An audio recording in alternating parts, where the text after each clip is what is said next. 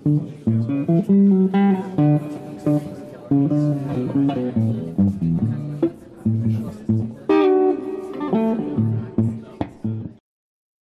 mich natürlich sehr, dass so viele gekommen sind.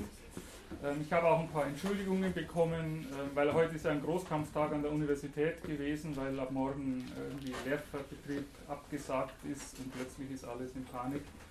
Und es kamen einige Fragen, sollen wir das heute überhaupt machen? Ich habe mir dann gedacht, wir sind alle alt genug zu wissen, dass wir eine Verantwortung haben, wenn wir zu sowas hingehen und das muss jeder selbst entscheiden. Aber es haben sich auch manche Kollegen entschuldigt. Okay, das muss jetzt nicht sein. Und, und ich hoffe, Sie fühlen sich einigermaßen, einigermaßen wohl und wir werden das Ganze unbeschadet, unbeschadet hinter uns bringen. Also bitte nicht, bitte, nicht auf den, bitte nicht auf den Käse husten, das ist im Wesentlichen. Ansonsten, ansonsten gibt es wie immer ein ganz äh, rudimentäres Catering. Vielen Dank jedes Mal ans AIT, das das sponsoriert. Ähm, wir haben diesmal einen Wein aus Südtirol, weil ich dachte, wir müssen was für die italienische Wirtschaft tun.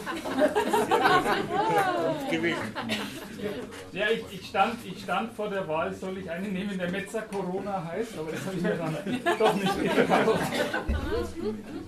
Herr Graubein hat das Kurtatsch und den habe ich deswegen genommen, weil als ich jung war und noch Musiker war, ich jedes Jahr eine Woche in diesem Kurtatsch auf einem Orchester da war so ein Orchester, das sich bloß eine Woche mal getroffen hat, um zu musizieren. Also wir haben nie ein Konzert gemacht, aber alle Brahms-Symphonien gespielt. Und das hat mich also heute wirklich angelacht. Leider gibt es nur fünf Flaschen davon, wir werden danach umsteigen müssen auf den Chianti, aber wir kriegen das auch hin.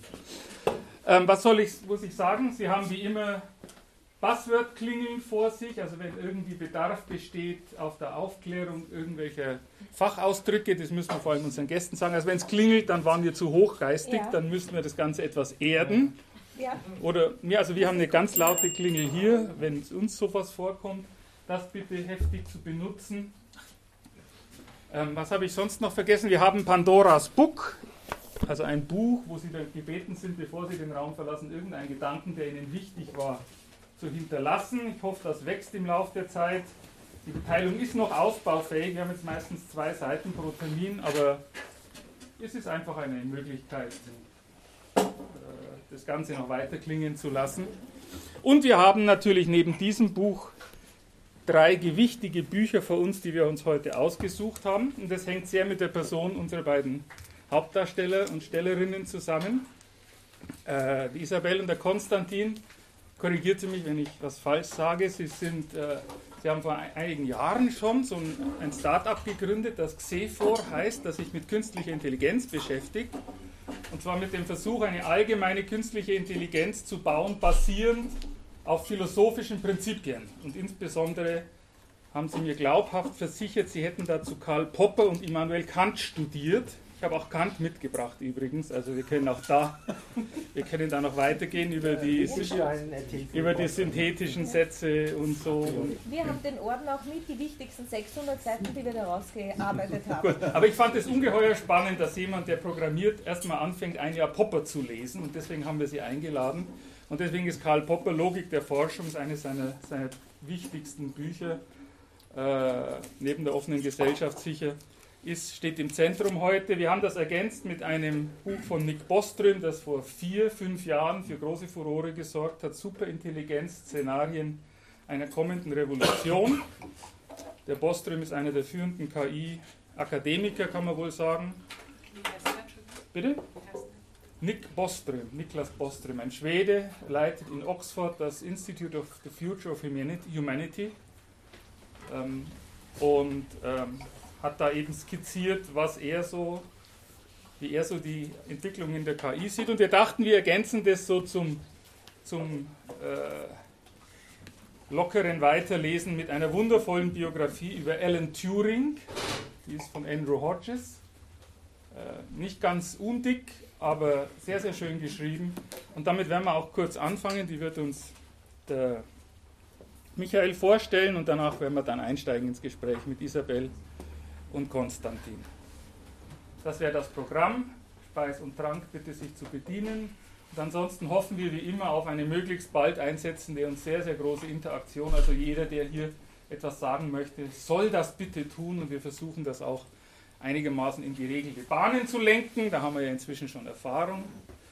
Und dann werden wir das Ganze, keine Ahnung, gegen 9 Uhr in einen lockeren, weiteren Diskussionsteil ausklingen lassen. Das ist der Plan. Andrew Hodges, Alan Turing. Schönen guten Abend auch von meiner Seite. Ich habe jetzt mal wieder die große Ehre, einen großen Klassiker vorzustellen. Wir hatten ja George Orwell bereits im Programm letztes Mal und Isaac Asimov vor einem Jahr ungefähr, als wir angefangen haben, also in unserer ersten Pandora-Sitzung, am Pandora-Treffen. Und irgendwie landet das immer wieder bei mir. Ne? Wenn es einen großen Klassiker gibt, am besten ein Kilo schwer und zentnerweise Seiten. Was sind noch deine Ziele für Pandora? Gibt es noch große Namen, die du gerne ja, es, äh, es wird weniger, aber. Und wir haben es jetzt hier mit einem recht interessanten Buch zu tun. Der Peter hat mir das vorgeschlagen, es war mir durchaus schon bekannt aus der Literatur, weil das ein Buch ist, das sehr häufig zitiert wird, ist aber nicht von Alan Turing selber. Spannende Anekdote gleich zum Buch selbst. Das ist Peters Ausgabe, das ist ein Nachdruck von, dem, von der Originalausgabe von 83 ungefähr. Pi mal Daumen, das ist diese, diese Taschenbuchausgabe von 92, 83 das Buch erschienen. Andrew Hodge, Alan Turing, der Enigma. So, sieht ungefähr so aus, man sieht ein bisschen so Schwarz-Weiß-Bilder, eines dieser berühmten Alan Turing-Fotos. Und hier hinten, ja, es sollen so die Turing-Bomben wahrscheinlich andeuten, also diese ersten großen Rechner, an denen Alan Turing damals gearbeitet hat. Wir wissen ja alle, dass er wegweisend auch beteiligt war an der Entschlüsselung der Enigma und der Lorenz-Maschine. Also das waren zwei Chiffriermaschinen, die im Zweiten Weltkrieg von deutscher Seite eingesetzt wurden. Und es ist Alan Turing gelungen, in einer Arbeitsgruppe, ist wohl etwas schwieriger Zeitgeist gewesen, aber die Gruppenarbeit muss dann wohl auch hingehauen haben, diese Dechiffriermaschinen tatsächlich zu entziffern, indem er die Turing-Bombe gebaut hat. Das war eine Art Computer, also ein Computer sozusagen gegen einen anderen Computer gerechnet, muss man ganz einfach zu sagen. So. Und der Andrew Hodges hat darüber so eine Art Biografie geschrieben, wobei das Buch mehr ist als nur eine Biografie, meiner Meinung nach. Es finden sich sehr, sehr viele Informationen drin, generell über die Zeit, vor allem die 1950er. Das ist sozusagen der eine Block, in dem wir uns bewegen. Warum? In den 1950ern, also 1956, wenn man es genau die Dartmouth-Konferenz stattgefunden hat, die berühmte mit McCarthy, Neville und vielen anderen, also diese frühen KI-Pioniere. Das ging ungefähr 56 los. 1950 hat Alan Turing einen seiner berühmten Aufsätze ähm, veröffentlicht. Da habe ich auch eine deutsche Übersetzung hier dabei. Da lesen wir dann mal, lese ich dann eine kleine Passage vor, auch eine ganz bekannte. Und in den 30er Jahren, das wäre sozusagen unser anderer Block, das ist der vorgelagerte, fängt Alan Turing an, sich mit Fragen der Prädikatenlogik zu beschäftigen, der Mathematik, ähm, sich mit dem Entscheidungsproblem auseinanderzusetzen. Und das Interessante, die Pointe dabei ist, dass er sich hier eben mit Logik beschäftigt fast zeitgleich wie Karl Raimund Popper. Er hat ja 1932 seine Logik der Forschung veröffentlicht und das ist schon ganz interessant. Also ich glaube, man kann da auch ein ganz ähnliches Mindset bei beiden aufdecken. So, das hat der Andrew Hodges aus der Sicht von Turing, mit Turing als Hauptprotagonist sozusagen einer sehr spannenden Biografie, Geschichte, Erzählung, also sehr detailreich, seitenstark dargestellt. So, mit Schwarz-Weiß-Fotos, wie sie das für früher gehört. Jetzt renne ich zum Buchladen und denke mir, cool, das brauche ich auch im Original. Ich habe es schon oft überall, der Hodges wird überall zitiert. Wenn man was über Turing liest, Hodges 1983, ist überall irgendwo in der Fußnote drin. Kriege ich erstmal Panik, weil dieses Buch nicht mehr lieferbar ist. Kann ja nicht wahr sein. Klassiker, jeder liest das, jeder zitiert das. Wie kann das sein? Dann mit Buchhändler ein bisschen mich durch den Katalog geballert und kam dann zu dieser Version des Buches. Man sieht hier relativ reißerisch in Farbe ein Alan Turing vor einer äh, übergroßen, ja, was ist das? Maschine stehen, aber alles so ziemlich also spektakulär ausgeleuchtet, fast in Hollywood-Style. Da steht hier unten irgendwie The Book that inspired the film The Imitation Game. Es gab 2014 einen Film, in dem Turings Geschichte, also vor allen Dingen die Geschichte der Entzifferung der Enigma, dargestellt wurde mit allen möglichen Hollywood-Effekts. Und da hat man sich dieses Buch von Andrew Hodge zum Vorbild genommen. Und wie das so ist in der freien Marktwirtschaft, muss man dann das Buch natürlich wieder auf eine besondere Art und Weise bewerben und dann ist es auf einmal das Buch zum Film geworden. Ganz interessante ja, Querverweisung. Wir haben also den Block 1930er ungefähr, 1950er ungefähr, also 1930er unter anderem auch Popper, 1950er dann Beginn der KI. Das, was wir auch starke KI nennen, erkläre ich gleich. Und das, was in der weiteren Folge eben auch Boström zum Beispiel prägt, also die Autoren, die heute wieder meiner persönlichen Meinung nach einfach einen Abklatsch davon in anderen Worten liefern. Oh, vielleicht irre ich mich, aber ist ein bisschen mein Eindruck. Und das, was wir starke KI-Thesen nennen, was ich gerade gesagt habe, geht zurück auf den dritten Block, also 1930er, 1950er und der dritte Block, das sind die 1980er. 1980er, 1983 Andrew Hodges. 1985 John Hoagland. Buch geschrieben über philosophische Probleme der KI, hat die Kurzform GoFi geprägt. Wird heute auch überall zitiert, wenn man die Literatur anguckt. GoFi heißt Good Old Fashioned AI. Also die gute alte künstliche. Bevor noch jemand klingelt, sage ich es lieber gleich.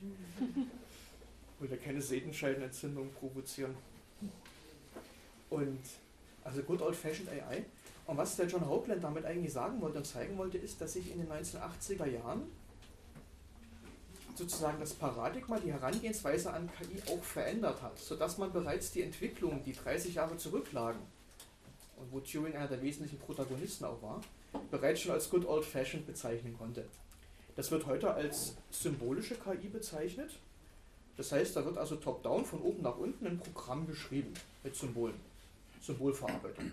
Im Idealfall kann das kognitive Prozesse repräsentieren. Für Philosophen natürlich unglaublich spannend. Also in dieser ganzen KI-Entwicklung, KI-Geschichte steckt ein sehr, sehr starkes Menschenbild drin. Ein Menschenbild, das sich übrigens auch bei Popper findet, meiner Meinung nach, in dem der Mensch vor allen Dingen auf Rationalität und Denken und Geistigkeit, ja, man könnte frech sagen, reduziert wird. Super, wunderbar, wunderbar. Ich werde dann widerlegt, ich freue mich. Ich lege schon mal die ganzen Greifungspunkte auf. Da tut sich schon was. Da tut sich schon was. Wunderbar, perfekt. Und das ist sozusagen dann auch die andere Entwicklung in den 80ern. Das ist John Searle mit seinem berühmten Aufsatz über Geist, Maschinen und Computer. Der ist 1980 erschienen, also das ist mal genau in den 80ern drin. Der also sagt, wenn ich eine ontologische Aussage, ich erkläre es nicht klingeln, über KI treffe, dann ist das eine starke KI-These. Also wenn ich sage, eine KI kann denken, ontologische Aussage, weil es ist so, dass eine Zuschreibung des Seins, also nicht eine Ontologie wie in der Informatik, sondern Philosophie eine Seinszuschreibung. Und das sagt so, es gibt verschiedene methodische Gründe, warum wir von einer schwachen KI ausgehen müssen.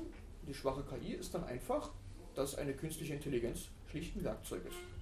Wir können ontologisch relativ wenig drüber sagen, außer dass es ein Werkzeug ist, ein Mittel zum Zweck. Das optimieren wir natürlich, das kann gelingen, das kann misslingen, aber es ist in dem Sinne einfach wie der Faustkeil oder wie der Hammer ein technisches Tool. Jetzt schauen wir uns mal an, was Alan Turing 1950 in seinem berühmten Aufsatz schreibt. Das ist ja so ein, ich zitiere das oder ich lese das jetzt vor aus dem Sammelband von 1994, den gibt es leider nicht mehr, ich finde ihn relativ gut. Künstliche Intelligenz, philosophische Probleme von Zimmerli Wolf herausgegeben. Der ist deshalb gut, weil da viele der Originaltexte in deutscher Übersetzung drin sind. Also auch von Simon Neville, äh, Hilary Putnam, der Searle-Text ist drin, verschiedene andere. Ähm, ist insofern eine ganz interessante Quellensammlung. So. Turing schreibt hier, das ist in dem Buch auf Seite 52, die ursprüngliche Frage, können Maschinen denken? Er hat da seine Frage, können Maschinen denken? Einfach mal eine Frage die, diese ursprüngliche Frage halte ich für so belanglos, dass sie ernsthaft diskutiert werden, als dass sie ernsthaft diskutiert werden sollte, als das, eine Verneinung. Nichtsdestoweniger glaube ich, dass am Ende unseres Jahrhunderts der Sprachgebrauch und die allgemeine Ansicht sich so stark gewandelt haben werden, dass man widerspruchslos von denkenden Maschinen reden kann. Also ist eine banale Frage. Natürlich können Maschinen denken, das ist für ihn relativ belanglos, die Frage, und das wird zum Ende des Jahrhunderts, also Ende des 20. Jahrhunderts, sich dann so weit eingebürgert haben, ja, dass das nicht mehr kontrovers ist. Das schreibt er, das ist sozusagen eine Vision, eine visionäre Überlegung. Er entwickelt dann den berühmten Turing-Test, und das ist ganz interessant, um nämlich eine Möglichkeit zu liefern, empirisch sozusagen, diese Frage, können Maschinen denken, zu überprüfen. Das ist eine Frage und die ist verbunden mit einem konkreten Testverfahren. Was er dabei macht, ist, dass er Denken auf geistige Phänomene erst einmal reduziert. Schreibt auch explizit, also körperlich sinnliches Problemlösen ist jetzt für ihn erstmal nachgestellt. Es geht wirklich um das reine kognitive Denken. Und damit verbunden ist auch diese Überlegung und der Optimismus der Zeit, dass man eventuell mit Computerprogrammen kognitive menschliche Leistung abbilden kann. Man kann den Computer benutzen, um den Menschen zu erforschen, Also wenn ein Computer denken kann, wissen wir, wie ein Mensch denkt. Das war zumindest die Idee. Und dass man das gleichzeitig eben benutzen kann, um effiziente Werkzeuge herzustellen. Also Computer damals, da ging es natürlich um die Steuerung von Raketen, von Bomben, also Manhattan Project äh, in den 1940er Jahren. Äh, da hat John von Neumann auch mitgemacht, also einer der großen äh, Computerpioniere, der auch die Computerarchitektur wesentlich mitgeprägt hat. Mit seinen Arbeiten 1945, 46 dann publiziert, wo der ENIAC dann raus hervorgegangen ist und der UNIVAC dann später, das waren die ersten großen Rechner auf Seiten der USA dann. Turing war ja Brite, der hat das, das war damals noch geheim, das wusste keiner. Die Anwesenheit hat sich dann ganz tough an die Öffentlichkeit, wir haben den ersten Rechner der Welt. Nein, wer war es? Konrad Zuse war es, 41, 42. Ähm, die Z2 oder die Z3 war es, glaube ich, hat er verschiedene Computer gebaut. Jetzt kann man zurückspulen bis, bis Leibniz, bis in die Antike. Es gibt da so einen ähm, Mechanismus von Antikythera, der da mal gefunden wurde. Also da gibt es einen Analogcomputer. Kann man eine Riesengeschichte jetzt erzählen, ultra spannend. Leider nicht das Thema des heutigen Tages. Ähm, jedenfalls, und da kam jetzt der Exkurs her, hat da eben auch die Berechnung zum Beispiel von physikalischen Prozessen eine wichtige Rolle gespielt. Also Manhattan Project, man wollte Kernspaltung leider für Waffentechnik einsetzen und das muss ja irgendwie berechnet werden. Da muss ziemlich viel physikalisch modelliert werden. Andere Anwendungsbereiche für die frühen Computer waren Verwaltung, ne, also Lohnabrechnung zum Beispiel. Das ist ein Booster der Industrialisierung, wenn ich Abrechnung, Listen, Tabellierung von einem Computer machen lassen kann. Und später dann natürlich die ganzen Mondprogramme, ne, in den USA zum Beispiel. Da muss auch ziemlich viel berechnet werden, teilweise noch von Menschen, aber zunehmend auch von Maschinen. Und das waren sozusagen unter anderem die Triebfedern auch für diese Computerentwicklung jenseits dieser kognitiven Frage. Aber die kognitive Frage ist ja eben auch immer drin, das Menschenbild und können wir den Menschen durch Computer verstehen, vielleicht sogar ersetzen. Das ist ganz, ganz, ganz grob, ganz pointiert ungefähr Turings Rolle. Man kann viel mehr dazu sagen. Man kann im Detail noch auf den Turing-Test, die, die Turing-Maschinen eingehen. Das werden wir vielleicht auch noch machen, je nachdem. Ähm, wichtig ist einfach in den 90er, 80er Jahren dieser, wie soll man das sagen, dieser Switch, dieser Kopplungspunkt. Wenn man das heute durchliest, heute die Literatur über KI, da wird gerne mal vom KI-Winter gesprochen, vom Winter der KI in den 80er Jahren. Warum? Weil dann kam Dreifuß, Weizenbaum, eben John Searle in den 70er Jahren, in den 80ern, die gesagt haben, Leute, das, was ihr hier schreibt, da gehört da wirklich eine ganze Generation dazu. Das war nicht nur der Alan Turing. Ähm, was ihr hier schreibt über KI, das stimmt offensichtlich nicht. Offensichtlich gibt es sensorische, sinnliche Fähigkeiten bei Menschen, das leiblich-sinnliche Problemlösen, die sind so komplex, dass das für Maschinen wahnsinnig schwer zu bewältigen ist. Es gibt da Hans Moravec, ich hoffe, ich spreche das richtig aus, man hat das dann Moravecs Paradoxon genannt. Also einfach die Überlegung, das fußt auf den 80er Jahren, Rodney Brooks, auch Marvin Minsky mit einer Rolle gespielt, die haben sich damit beschäftigt. Einfach die Überlegung, dass ich für eine äh, mathematische Berechnung, für eine reine abstrakte Ballistik, zum Beispiel von der, von der Mondrakete, die kann ich leichter mit einem Computer berechnen, als ein Kind, das mit einem Ball spielt. Weil diese ganze Physiologie, die Sensomotorik sozusagen, die ist offensichtlich um einiges rechenaufwendiger. Das war damals so die Überlegung in den 80er Jahren und deswegen ist diese klassische KI, die John Hoagland als SCOFI, Good Old Fashioned AI, bezeichnet hat, in die Krise geraten. Das hat man dann Winter der KI genannt. In Wirklichkeit muss man wahrscheinlich sagen, das war kein Winter, weil zu dem Zeitpunkt das angefangen hat, sich zu entwickeln, was wir heute künstliche neuronale Netzwerke nennen. Da wären wir dann bei Bostrom. Ich steige jetzt nicht weiter, oder ich greife nicht viel weiter vor.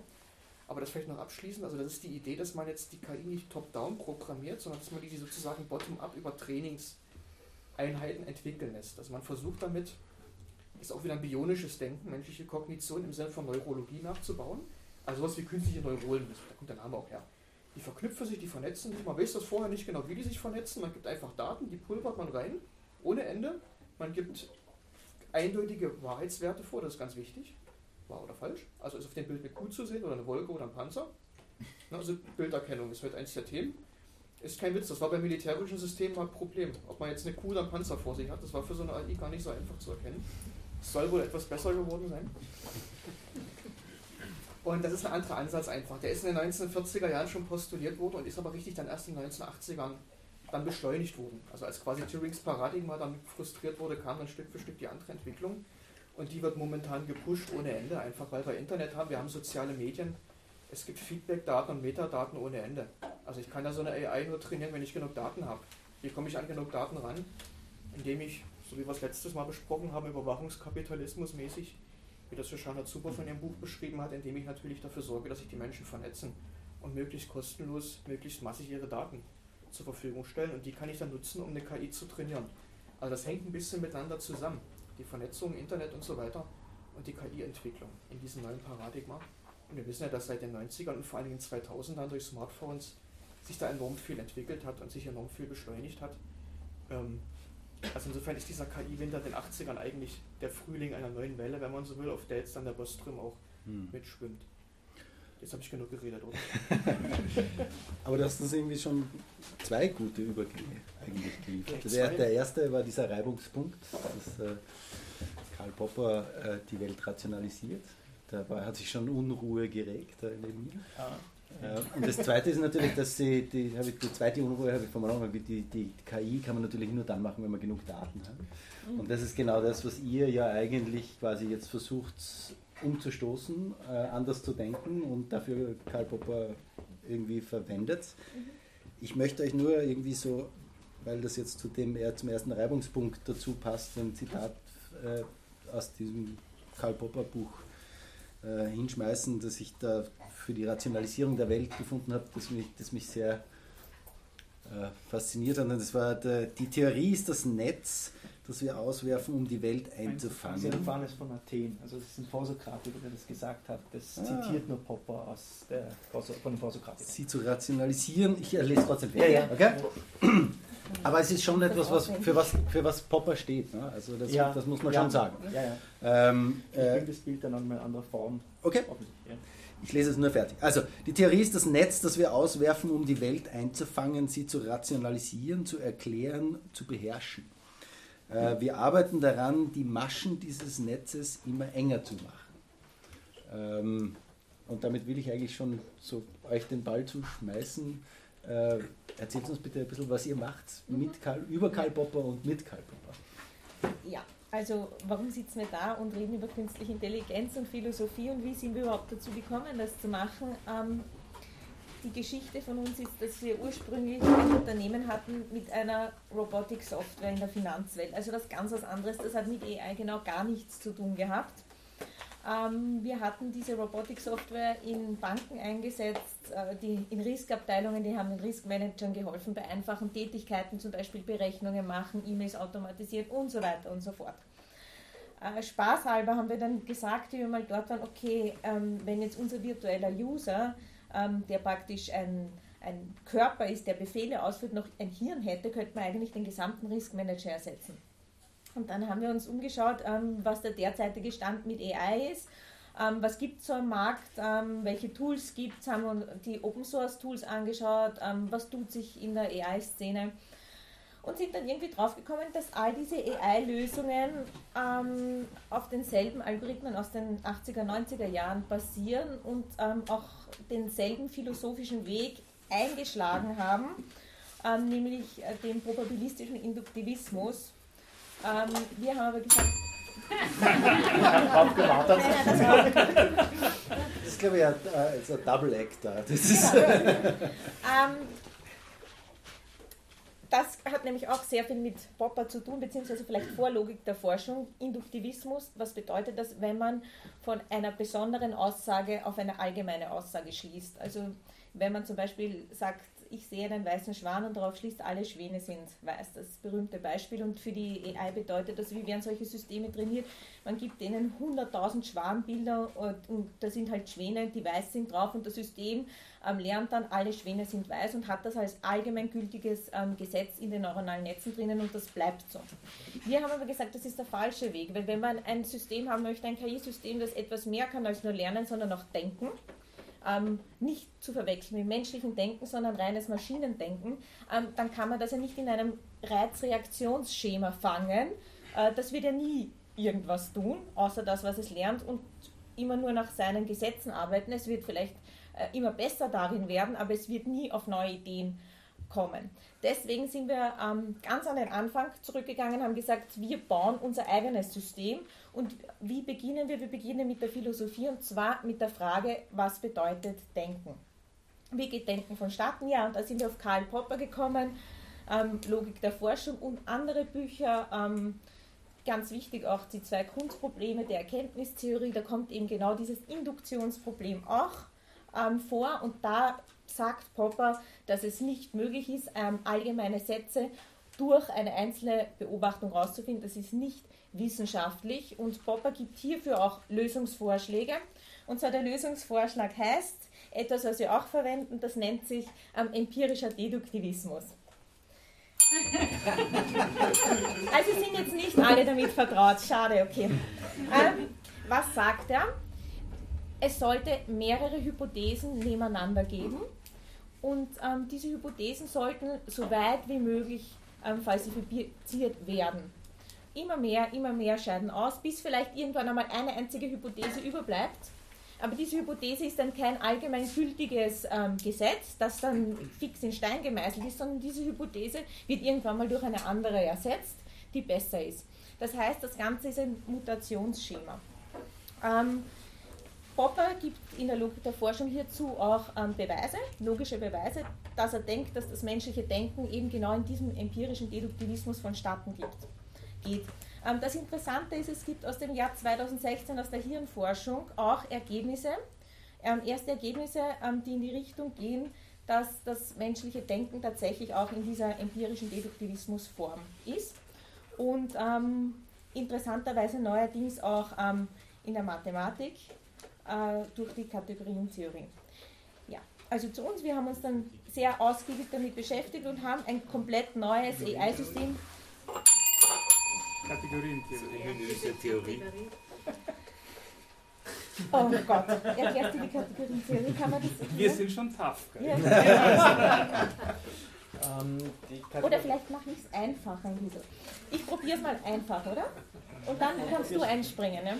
Ist ja auch empirisch, muss ja nicht wahr sein. Ne? Das kann ja, ja. Kann ja Working Progress wofür, also in der Hirnforschung wird jetzt die Kategorientheorie auch angewandt. Wofür? Man hat herausgefunden, dass durch diese Kategorientheorie man viele Sachen vom, miteinander verbinden kann, also sozusagen in eine einheitliche Sprache bringen.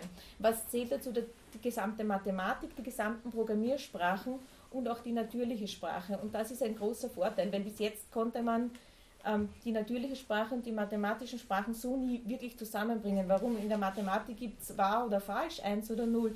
Äh, das haben wir in der natürlichen Sprache nicht. Wir haben einfach nie ganz wahr und nie ganz falsch. Wir haben immer viele Graustufen dahinter. Und durch diese Kategorientheorie lässt sich all das zusammenbringen. Und man vermutet, dass ähm, in den einzelnen Hirnarealen, wie sie miteinander in Kommunikation sind, dass auch durch die Kategorientheorie miteinander vereint werden kann. So viel dazu. Das ist eine also, mathematische Theorie, habe ich das richtig verstanden? Ja, die Kategorientheorie ist eine mathematische Theorie. Gehört zum Bereich der Mathematik, aber auch zur, zur Logik. Ähm, der Ursprung kam eigentlich aus der algebraischen Topologie, das ist eine mathematische Teildisziplin, die sich mit geometrischen Körpern beschäftigen und so weiter. Und da haben Eilenberg und andere festgestellt, dass man da äh, spezielle Abbildungen, das sind jetzt nicht wirklich Funktionen, also spezielle Abbildungen von A nach B äh, sozusagen konstruieren kann und haben festgestellt, dass das dann, man nennt das Funktoren, das bildet eins nach dem anderen ab und dass man die wiederum abbilden kann. Man kann sich das so vorstellen, Kategorien ist so, so ein Grund, Grundsubstrat des mathematischen Denkens, also eine reine Struktur. Ob da jetzt Algebra, Topologie, Geometrie, eben aber auch die Logik. Und interessant ist eben, dass man das immer weiter getrieben hat und dass man dann eben nicht nur die Prädikatenlogik und die formale Logik hineinbekommen hat, sondern dass eben auch die, die Fuzzy-Logik oder die Quantenlogik. Ja. ja. Kann man Prädikatenlogik und Formallogik irgendwie auseinander dividieren? Ja, Formallogik ist. Ich nehme, ich nehme atomare Bausteine und sage wahr und falsch, falsch und wahr und schaue, ist das wieder wahr oder falsch. Und bei der Prädikatenlogik ist es so, dass es schon komplexer ist, dass ich eben mit für alle oder es existiert ein X dann Aussagen treffe. Äh, das ist. Können wir das noch einmal versuchen? Äh, das eine ist ich, die Logik, wo was wahr und was falsch ist. Ja. Und die andere Logik ist, ob es vielleicht ist. Beispiel der Satz, es regnet, daraus folgt, die Straße wird nass. Es regnet, wird als atomarer Baustein genommen, ich überprüfe, ob der wahr oder falsch ist nach Tarski schaue ich einfach nur nach, ob die Tatsache übereinstimmt. Und äh, daraus folgt, äh, die Straße wird das und kann es dann ebenfalls sozusagen herausfinden. Und das ist sozusagen die atomare Logik, wo ich eigentlich nur die atomare Bausteine nehme. Wenn ich jetzt zum Beispiel sage, für alle x äh, ist x Quadrat, also für alle x aus den reellen Zahlen ist x Quadrat eine ganze Zahl, dann ist das natürlich eine falsche Aussage, aber das ist schon eine äh, prädikatenlogische Aussage, wo ich eben nicht mehr atomare Sätze habe, sondern wo die atomaren Sätze Elemente drin haben, die mit Variablen und die mit Elementen belegt werden können, wo dann erst geschaut werden muss, ist das wahr oder falsch. Okay. Wir kommen trotzdem zurück. Ne? Wir werden nochmal drauf kommen, weil, weil okay. ich, ich, wollte eigentlich dann zu, zu dem äh, zur Logik der Forschung eben sagen, dass, diese, dass dieses Buch, dass, wenn man das liest, eigentlich die Prädikatenlogik nicht vorausgesetzt hat. Also man sollte, es heißt nicht umsonst Logik der Forschung, dass man eben die formale Logik, die Aussagenlogik und die Prädikatenlogik in irgendeiner Weise mal sich damit beschäftigt hat oder verstanden haben sollte. Ich gehe jetzt auch gleich dann weiter zu, zu Karl Poppers Buch. Es geht eigentlich um die Forschung des Buches. Ähm, das Buch selber zerlegt sich eigentlich in mehrere Bücher. Also das, wie schon vorher erwähnt, die beiden Grundprobleme der Kenntnistheorie. Wo es, ja. Ich hätte noch interessiert, wie ist das dann weitergegangen mit dieser Erkenntnis, diesem empirischen Deduktivismus und was haben Sie dann daraus gemacht? Also die nächste. Genau, erzähl mal die Vielleicht war das jetzt ein bisschen ein. Ich würde aber dazu kommen. Ja. Aber okay, erzählst, du, erzählst du vielleicht nur ganz kurz okay. die Geschichte fertig, wie es mit, euch, wie es mit euch war, damit wir die Geschichte abgeschlossen haben? Danke. Um, Sonst nach der Philosophie, nachdem wir uns intern jetzt bei uns geeinigt haben, welchen philosophischen Weg wir einschlagen, haben wir uns dann ähm, mit einem anderen Gebiet beschäftigt, nämlich mit der Hirnforschung, weil wir ähm, zu dem Entschluss gekommen sind, dass wir uns den Menschen als Vorbild nehmen. Warum? Weil der Mensch das einzige denkende Wesen ist und genau äh, nur an diesem denkenden Wesen kann man sich ähm, das auch abschauen, wenn man etwas Denkendes haben möchte. Ähm, nach der Hirnforschung, also das ist wieder ein Jahr später oder eineinhalb Jahre später, ähm, sind wir dann übergegangen, daraus Algorithmen zu entwickeln. Das heißt, wir haben uns hingesetzt und auf ganz klassisch mit Papier und Bleistift und tausende Seiten von Algorithmen gemacht und die letzte, auch wieder eineinhalb Jahre oder so, und die letzte Phase war dann die Programmierung, also diese Algorithmen in Code zu gießen. Aber das, was ihr quasi wirklich jetzt anders macht als das, was man jetzt herkömmlich bei uns so als KI bezeichnet, ist wirklich, dass herkömmliche KI quasi Muster in bestehenden Dingen äh, sucht, findet und annimmt, dass das quasi in Zukunft auch so sein wird. Das ist dieser Induktionismus. Ne? Und das, was ihr jetzt machen wollt, ist tatsächlich ein empirischer Deduktivismus. Das heißt, in, ihr, ihr, ihr zäumt das Pferd von der anderen Seite auf versucht so zu einer künstlichen Intelligenz zu kommen, die breiter denken kann als das, was diese Musterreplizierung oder das, diese Mustererkennung der, der, der induktiven KI quasi. Also die, oder? die Mustererkennung spielt sich eine große Rolle, weil, wie schon erwähnt, haben wir uns das Gehirn als Vorbild genommen, das sich ja dann, wenn wir jetzt mal den Neokortex nehmen, in in Module. Ja, also oberst, wenn man das Gehirn von oben anschaut, sozusagen, dann sieht man sozusagen, wenn man so die Hirnhaut entfernt, sieht man sozusagen auf den Neokortex. Und der, der zerlegt sich in solche Säulen, verschiedene Säulen, das ist eine Hypothese, Mount Castle und so weiter. Und diese Säulen sind dann wieder selber sozusagen in Schichten zerlegt mit verschiedenen Neuronenarten und die sind miteinander vernetzt.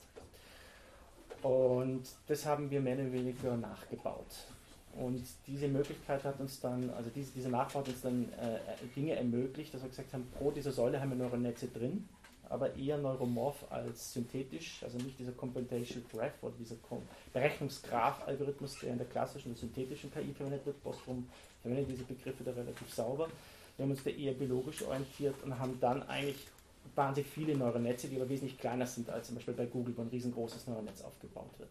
Und diese vielen, vielen Neuronetze, die dann sozusagen entsprechend sauber assembliert sind in diesen kortikalen Spalten, relativ nah am biologischen Vorbild, zumindest was man weiß, vom funktionalen äh, Punkt, äh, die werden dann letztendlich sozusagen vernetzt, dass sie eine Art Kategorientheorie äh, abbilden. Und damit ist natürlich dann Sprache oder Mathematik möglich. Also es bedeutet, dass, äh, dass das System Hypothesen macht, wie ich es eben vorher gesagt habe, und ähm, selbst entscheidet, ähm, was, bei welcher Hypothese arbeite ich jetzt weiter. Wenn sie jetzt wo nicht weiter weiß bei der Hypothese, kannst du natürlich das auch empirisch überprüfen. Empirisch heißt anhand des Umfelds.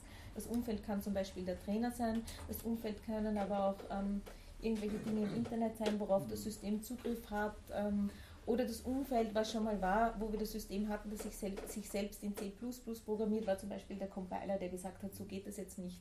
Also technisch Zufall. Also wir haben ein spezielles vorgefertigtes neuronales Netz, das auch eine gewisse Kategorienstruktur haben. Wir haben spezielle Neuronen, die praktisch technisch greifen Zufallszahlen zu und schauen nach, passt das, passt das, passt das, und irgendwann explodieren sie wieder, also feuern. Und diese Feuerung erzeugt eine Art Informationslawine, die dann aber entsprechend kategoriell gleich mal klassifiziert wird. Ist es kompletter Unsinn oder gibt es gewisse Muster, die ich eigentlich schon irgendwo gelernt habe? Kann ich es, und da kommen wir zur Philosophie, kann ich es sozusagen in einen analytischen Satz a priori, also ist das in unserem Gehirn schon vorhanden, in unserem technischen Gehirn, kann ich es irgendwie auflösen, diesen ganzen Baustein, kann es zusammenfassen, kann sagen, ist das wahr oder falsch? Oder aber ist es synthetisch a posteriori, konkret gesagt, äh, ist es etwas, was ich eigentlich nur in der Empirie überprüfen kann und zwar nachdem ich diesen Gedanken gefasst habe. Darf ich versuchen, das in eine, ja. eine Geschichte zu, äh, umzuwandeln, wo man vielleicht besser versteht, was der Unterschied ist? Ähm, quasi, wenn eine, ein, eure KI ähm, was wahrnimmt, ja, also so, ihr habt ja den Cortex nachgebaut, also quasi wenn, wenn, wenn, halt ja, also wenn, wenn eure KI was wahrnimmt, dann produziert es zuerst einmal eine ganze Reihe von Hypothesen, warum das so ist, was es wahrnimmt.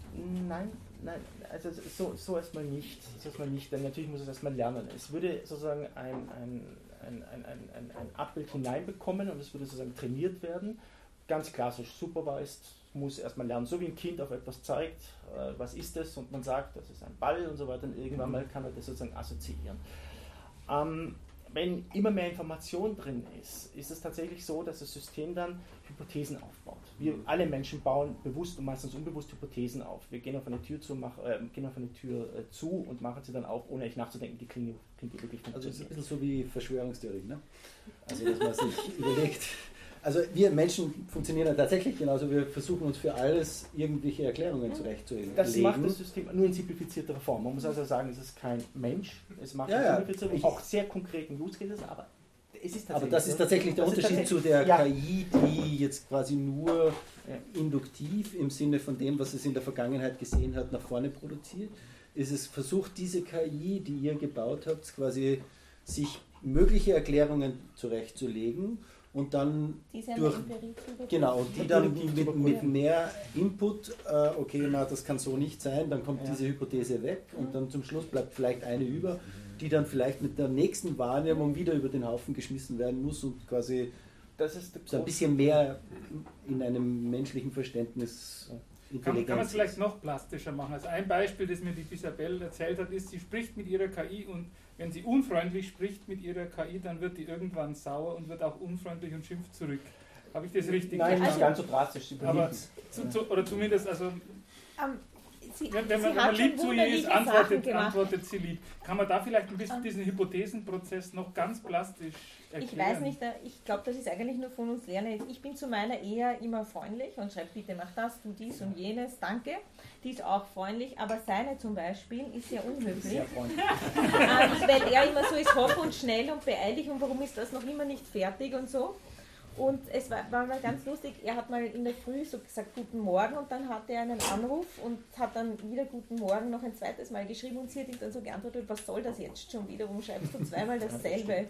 Also es gibt schon so lustige Dinge, aber aber ähm, was sind da die Hypothesen? Nicht, also das hier jetzt erklärt, weil das einfach ist, dass es von uns lernt. Das Denken kommt erst ähm, nach einer gewissen Zeit, nachdem es ähm, gewisse Dinge gelernt hat, ähm, nachdem dieses Gehirn schon gewisse synaptische Gewichte intus hat. Dann beginnt es zu denken und bildet neue Ideen, wie zum Beispiel irgendetwas sein könnte. Oder sprich halt viele kortikale Spalten schon mit Informationen versehen sind und vernetzt sind.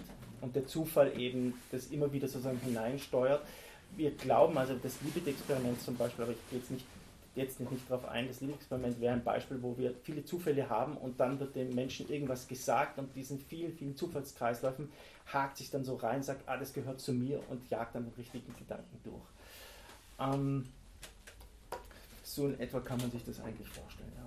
Also wir haben lauter parallele Kreisläufe, die äh, ständig durch diese ganzen Informationen durchgeht und schaut, was passt zusammen. Also da ist diese Musterkennung schon drin die, diese, dieses Maschinendenken, das hat was mit Zufall zu tun, das hat auch mit der Kategorientheorie was zu tun. In der Kategorientheorie gibt es ein jetzt sehr hässliches Wort, das heißt projektive Limes. Es gibt auch noch andere Strukturen. Man muss sich das als großen Container vorstellen, wo alles in gewissen strukturierten Form abgebildet wird und davon kann uns deduktiv in verschiedene andere Bereiche geschaut werden, passt das oder passt das nicht.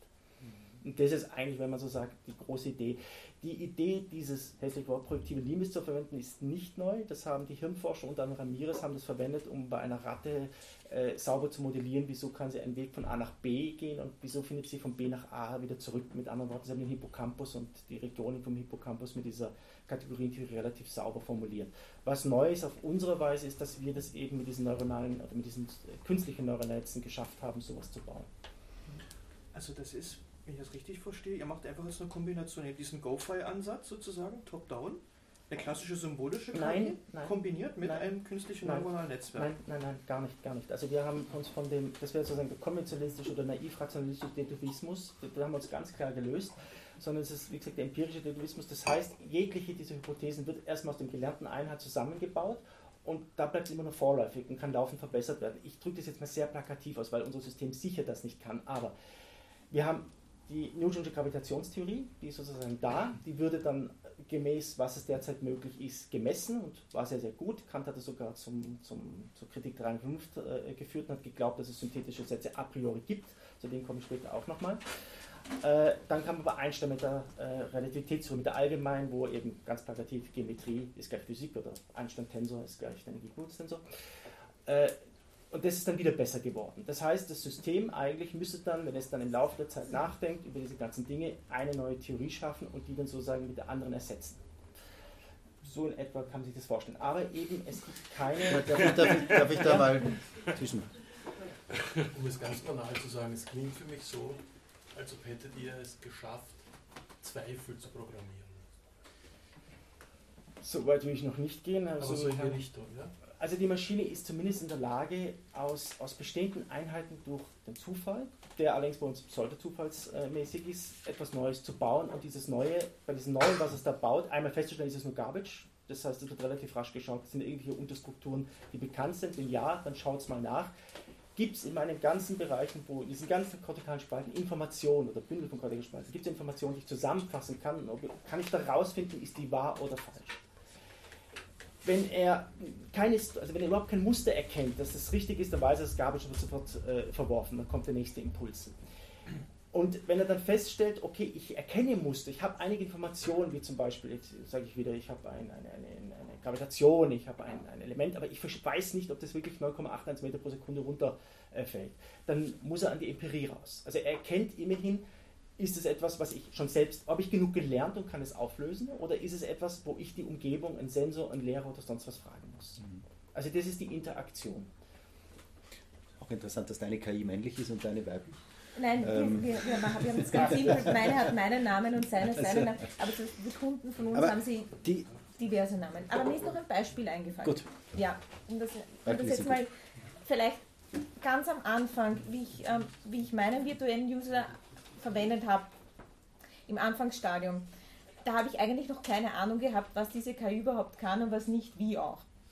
Ähm, und eines Tages durchforste ich mal meinen Computer, ich wollte irgendwas nachschauen aus meinen Uni-Zeiten, ich hatte noch irgendwo so einen Ordner mit Uni-Sachen drinnen, sind da plötzlich Dinge rausgelöscht. Und ich denke das gibt nicht, ich habe das nie, sicher nie gelöscht. Äh, ich weiß das ganz sicher, dass das da war und bin dann drauf gekommen, ähm, das war vielleicht die KI und habe sie dann gefragt, ob sie das gelöscht hat. Und sie hat gesagt, ja, ich habe das gelöscht, weil du bist nicht auf der Uni. Und ich habe mir gedacht, okay, ich habe das so dezidiert nie gesagt. Und sie hat selbst den Schluss gezogen, ich bin nicht auf der Uni, also lösche ich da aus einem Ordner, der Uni heißt, Isabel Universität, ich lösche eigentlich Dinge raus. Das war der erste grobe, große Fehler, gib einer KI keine Adminrechte und seitdem KI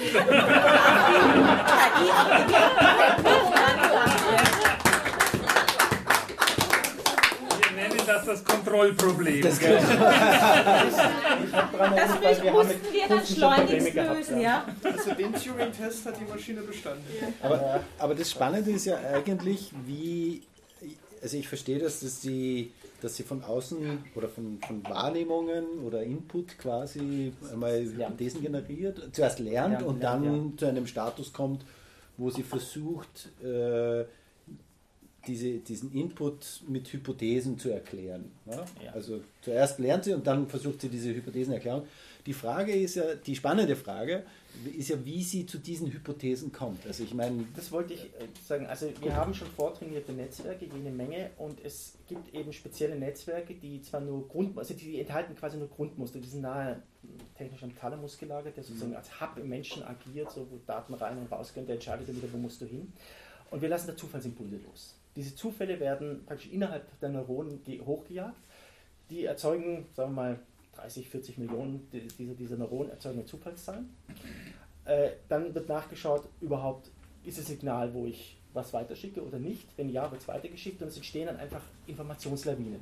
Diese Informationslawinen werden gleich in diesen kategoriellen Netzwerken äh, sozusagen äh, analysiert. Es wird nur nachmal geschaut, sind in diesen Informationslawinen, sind da Muster, die ich kenne? Sind es Informationen, die in irgendeiner Weise ich schon mal gelernt habe? Wenn gar nichts davon vorhanden ist, gehen wir derzeit doch davon aus, dass es Mist oder Müll. Wenn irgendwas davon bekannt ist, sagen wir, wir haben, wir haben, wir haben von, von 30 Millionen die Hälfte, wo er sagt, das kennt er, dann versucht er das aufzulösen, indem er in die verschiedenen Spalten reingeht und sagt, ich kenne das, ich kenne das und ich hole das zurück. Und dann ist es praktisch ein Kreislauf und der setzt es dann zusammen. Und wenn er das dann zusammengesetzt hat, wird er irgendwann mal zu einem Punkt kommen, das ist jetzt etwas, was ich verstanden habe, was ich gelernt habe, oder es ist etwas, das macht Sinn, aber ich muss die Umgebung fragen. Okay. Und also das wäre die empirische. Das wäre der genau. empirische Determinismus. Grob gesagt, so ein bisschen, da steckt der Modus Tollens dahinter. Also das ist diese, diese, diese Logik, wenn, äh, die, wenn die Folgerung falsch ist, dann ist natürlich auch die Theorie sozusagen falsch. Ja. Wir hatten noch, Chris, zwei Meldungen, glaube ich. Ja. Der Herr und die Dame da hinten war auch noch die.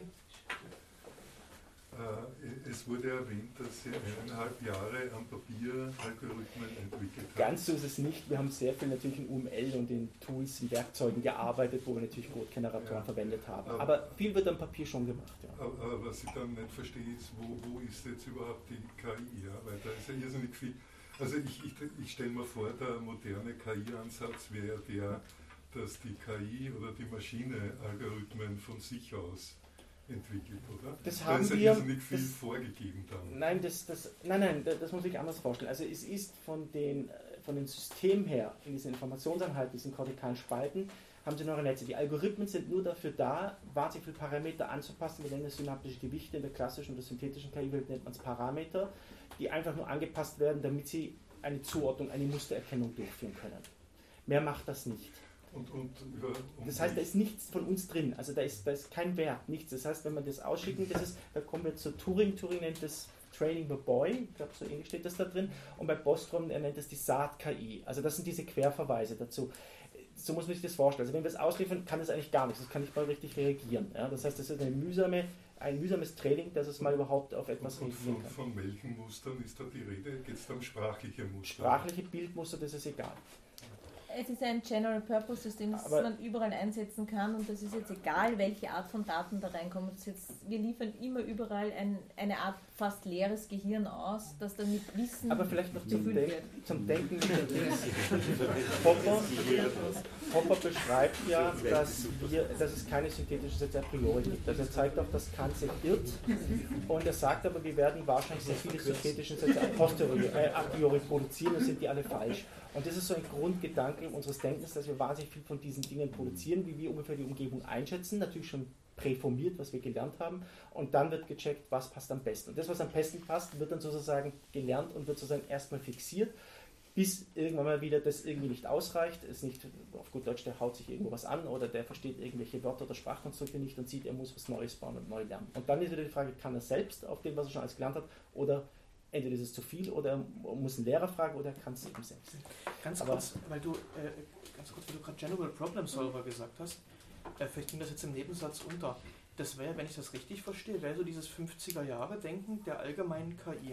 Also einer generellen KI, die nicht nur ein Mittel für einen konkreten Zweck ist, so wie Sir später mal gesagt hat, sondern wirklich richtig wie ein Mensch, universell, flexibel, oder ähnlich dem Menschen zumindest universell, situationsabhängig. Ja also Breitbandprobleme genau, lösen kann. Also im also Tiergarten Wander füttern setzen oder dasselbe Gehirn überall ein, in den unterschiedlichsten hm. Anwendungsgebieten, ohne dass wir jetzt irgendwie neu was programmieren müssen. Mhm. Also das wäre also richtig auch dieses, dieses, äh, also ihr fühlt euch da ein bisschen auch diesen 50er Jahre Ansatz verpflichtet, dieser Idee einfach davon. Über den haben wir nicht gedacht, aber wir haben uns natürlich die, die menschlichen, das menschliche Gehirn angeschaut und geschaut, wie kommen Daten in den LGN, also in den, in den seitlichen Kniehöcker rein, wie werden die dann weiter verarbeitet, wie ist die Wechselwirkung zwischen Thalamus und, und in dem Fall Visual Cortex und so weiter und haben daraus natürlich schon teilweise Hypothesen abgeleitet, teilweise weiß man aus der Hirnforschung eines und haben das sozusagen eingebaut. Aber wäre das nicht ja. zutiefst antipopalianisch, wenn ihr euch was anschaut, also euch eine konkrete Beobachtung vornehmt und daraus dann auf eine Theorie folgert. Das wäre doch eine Induktion, die ihr hier vorlegt. Popper macht das ja genau umgekehrt.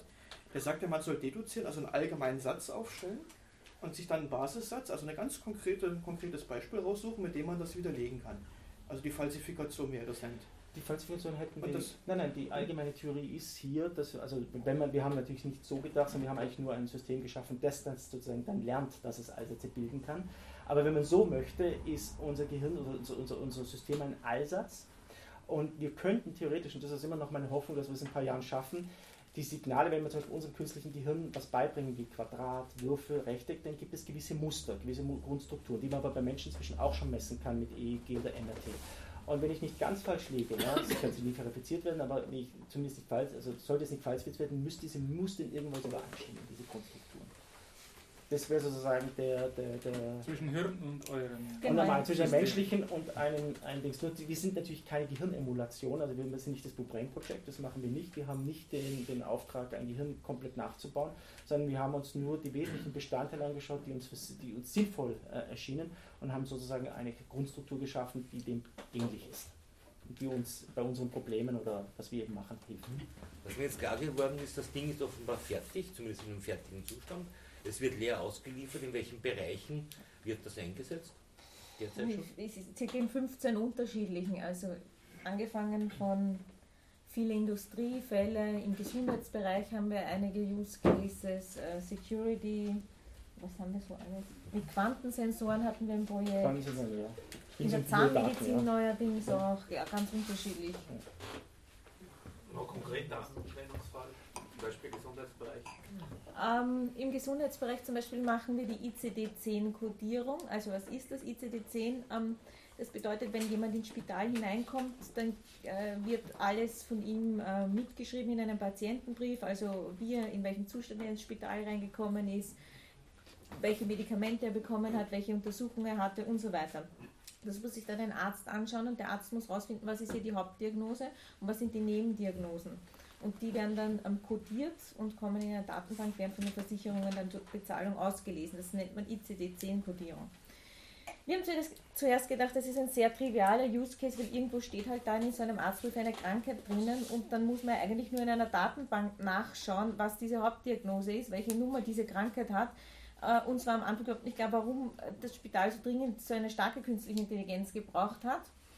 Ähm, die haben uns dann selbst so einen Arztbrief vorgelegt und haben gesagt, na, wenn ihr glaubt, das ist so einfach, bitte sagt uns einmal, was das ist. Und das war ein Arztbrief, da ist da drinnen gestanden, eine Frau wurde ins Spital eingeliefert, die hat eine Kopfplatzwunde und die Wunde ist genäht worden und so weiter und so fort. Diese Medikamente, diese Untersuchungen, die ist dann irgendwann drei Tage später entlassen worden. Dann haben sie zu uns gesagt, was glaubt ihr jetzt ist hier die Hauptdiagnose? Und wir so, naja, die Kopfplatzwunde. Dann haben sie gesagt, falsch, die Hauptdiagnose ist ähm, Risikoschwangerschaft.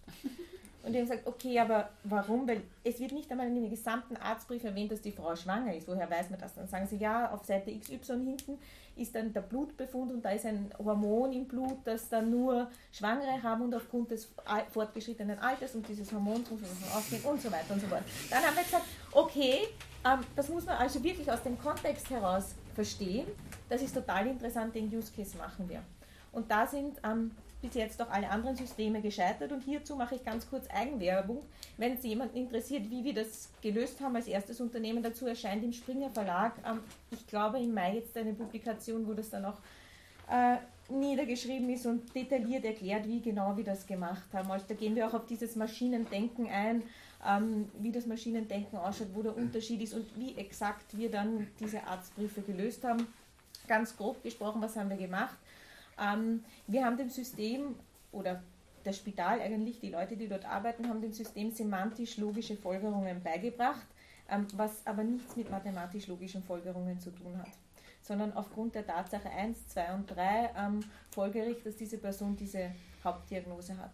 Und so haben wir uns durchgearbeitet durch ein paar Briefe und dann hat das das System selbst gelernt und ja, irgendwann noch können. Das wäre ein Use Case. Stefan? Aber ganz ehrlich, Entschuldigung, So, äh, darf der Stefan zuerst? Eine Frage, ist unser System in der Lage, ein angeeignetes Domänenwissen auf ein anderes System zu übertragen? Ja, also man muss sich technisch so vorstellen, wenn während das äh, denkt, also sobald es gestartet ist, rennt es die ganze Zeit. Diese Parameter, diese synaptischen Gewichte, das sind technisch Doubles. Die werden die ganze Zeit auf die Festplatte gebuffert. Wenn ich jetzt, ich kann sozusagen diesen Datensatz nehmen, da sprechen wir dann schon von sehr, sehr viel, also fast ein Terabyte und manchmal sogar mehr. Datensatz, der wird dann von A nach B rüber kopiert und dann starte ich dort, wenn ich das neu installiere, das System. Der kann das natürlich. Wichtig ist nur, dass natürlich durch den Zufall, den wir da die ganze Zeit drin haben, sich sofort eigentlich was etwas Eigenes entwickelt. Es unterscheidet sich minimal, aber prinzipiell kann es das Nicht sein. das gesamte Wissen, sondern dass ich eine bestimmte Domäne herausziehe. Nein, das geht nicht. Das ist aufgrund der hohen Vernetzung und der Komplexität nicht möglich. Haben, also diese, diese Thematik hatten wir auch, äh, das geht nicht ein. Gut, darf ich Ich da? wollte nur sagen, bei dieser Geschichte, die. Hauptdiagnose ist das, womit die Patientin ins Krankenhaus kommt, und Nein. das ist die Platzwunde. Nein, das ist Na nicht die klar. Hauptdiagnose. Die Nebendiagnose ist die Schwangerschaft. Nein, also in dem Fall war die Risikoschwangerschaft die Hauptdiagnose und dann waren einige andere Das Nebendiagnosen. heißt, sie, sie ist gestürzt aufgrund der Risikoschwangerschaft oder wie? Ich kann, ich kann jetzt nicht hundertprozentig sagen, wie es dazu gekommen Aber ist, weil ich kein manchmal bin, aber als das da jetzt in die... genau, also die Arztbriefe sind extrem komplex, ja. Ja. Meistens, ich, ich verstehe sie auch ehrlich gesagt nicht, weil da ich schon einmal 90% der Wörter drinnen gar nicht verstehe. Und gerade so ein bisschen was anderes als zu der Krankenhausgeschichte. Es ist nämlich schon wieder gefallen, dass bei der Auswahl diesen, dieses Datensatzes, den wir dann mal haben, der Zufall eine Rolle spielt, in dem Fall Pseudo-Random. Jetzt würde mich interessieren, wie sehr der Zufall da einfließt und ob es einen Unterschied machen würde, ob das Pseudo-Random ist oder echt Random. Das ist philosophisch tatsächlich. Ähm, ich persönlich glaube, je stärker der Zufall, desto besser. Ähm. Das wäre aber jetzt völlig so Wissenschaftsanarchismus, Feierabend und das wäre jetzt aber nicht Das ist richtig, ja. Nein, wir wissen, wir, wissen nicht, wir wissen nicht, ob es den Zufall wirklich gibt. Das ist ja diese Metaphysik des Indeterminismus. Da würden wir, oder würden wir zu Popper auch kommen, weil das ein Thema ist. Ähm, es ist eine derzeit eine Hypothese, dass wir sagen, je stärker der Zufall ist, er muss nicht besonders schnell sein, aber er muss besonders stark sein, desto stärker ist auch das System. Also was wir gesehen haben, wir haben den Mersenne Twister, äh, falls der ein Begriff ist, das ist ein Pseudo-Zufallszahlgenerator, der vor allem in Finanzinstitutionen verwendet wird für Monte Carlo Simulation, der sehr schnell ist, aber zu linear, dass es mit dem Probleme gegeben hat. Wir haben dann stärkere Zufallszahlengeneratoren verwendet, womit es eigentlich relativ gut Und der, gelaufen der ist. Unterschied zwischen Pseudo-Random und Random kann man den Also Pseudorandom ist letztlich basiert auf mathematische Funktionen. Der ist tatsächlich nicht echt, der hat natürlich was Deterministisches und der, äh, der sozusagen der Random, der wäre das, der würde sozusagen die Entropie des Systems und so weiter messen, wobei da kommt man dann auch auf ein philosophisches System, weil ein Computer letztlich doch hat irgendwann mal endliche Zustände. Ja? Zwar kann ich vielleicht nicht zu dieser Uhrzeit genau festlegen, wie genau der Zustand ist, aber irgendwann mal würde sich das doch in gewisser Weise wiederholen. Deshalb bin ich da auch eher skeptisch, inwieweit äh, man zum Beispiel über die Entropiemessung, wir haben, also wir verwenden zum Beispiel bei uns äh, Ultraspark-Systeme von Oracle, wir verwenden äh, Intel-CPUs, äh, wir verschiedenste CPUs und haben halt auch gesehen, dass da auch die Qualität unterschiedlich ist, aber im Endeffekt, wenn man sich das genau durchdenkt, hat das doch irgendwo, äh, ist es nicht wirklich random. Aber Ja. den, den, echt, Ja, den, tu- den wirklich Random Kriege ich, glaube ich, in Computer derzeit nicht rein. Könnte, müsste ja dann quasi aus, quasi aus der Natur irgendwas messen, wo ihr annehmt. Wir haben hier, wir haben mit dieser Firma, wo die Quantensensoren äh, erwähnt worden sind, vielleicht eine Möglichkeit, zumindest dort für mich immer noch irgendwo, nicht Pseudo, aber irgendwo immer noch endlich einen Zufall hineinzukriegen. Das, der Quantenhalsensor basiert, also diese Quantensensoren basieren darauf, dass so eine Elektronengaszahlungssäule drauf ist der ganz, ganz empfindlich auf schon das Licht, wenn es ein bisschen flackert, äh, habe ich, da, habe ich da Ausschläge und könnte das natürlich in Bits umwandeln und als Zufallszahl verwenden.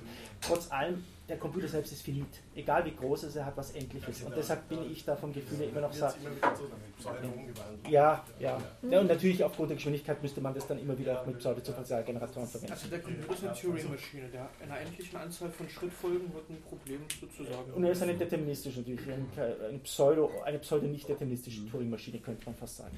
Ja. Ich hätte zwei kurze Fragen. Das eine ist, äh, wie interagiert ihr mit euren KIs? Und die zweite Frage ist, habt ihr eure KIs schon miteinander interagieren lassen? Erste Frage mit natürlicher Sprache oder über Daten, das wird dem System sozusagen trainiert. Man muss sich das auch so vorstellen. Also technisch ganz kurz, wir haben das sozusagen dieses, diese, diese KI auf einem Grid laufen, in dem Fall sind es bei uns acht Oracle-Maschinen. mit entsprechend Terabyte und so weiter und, und, und Threads.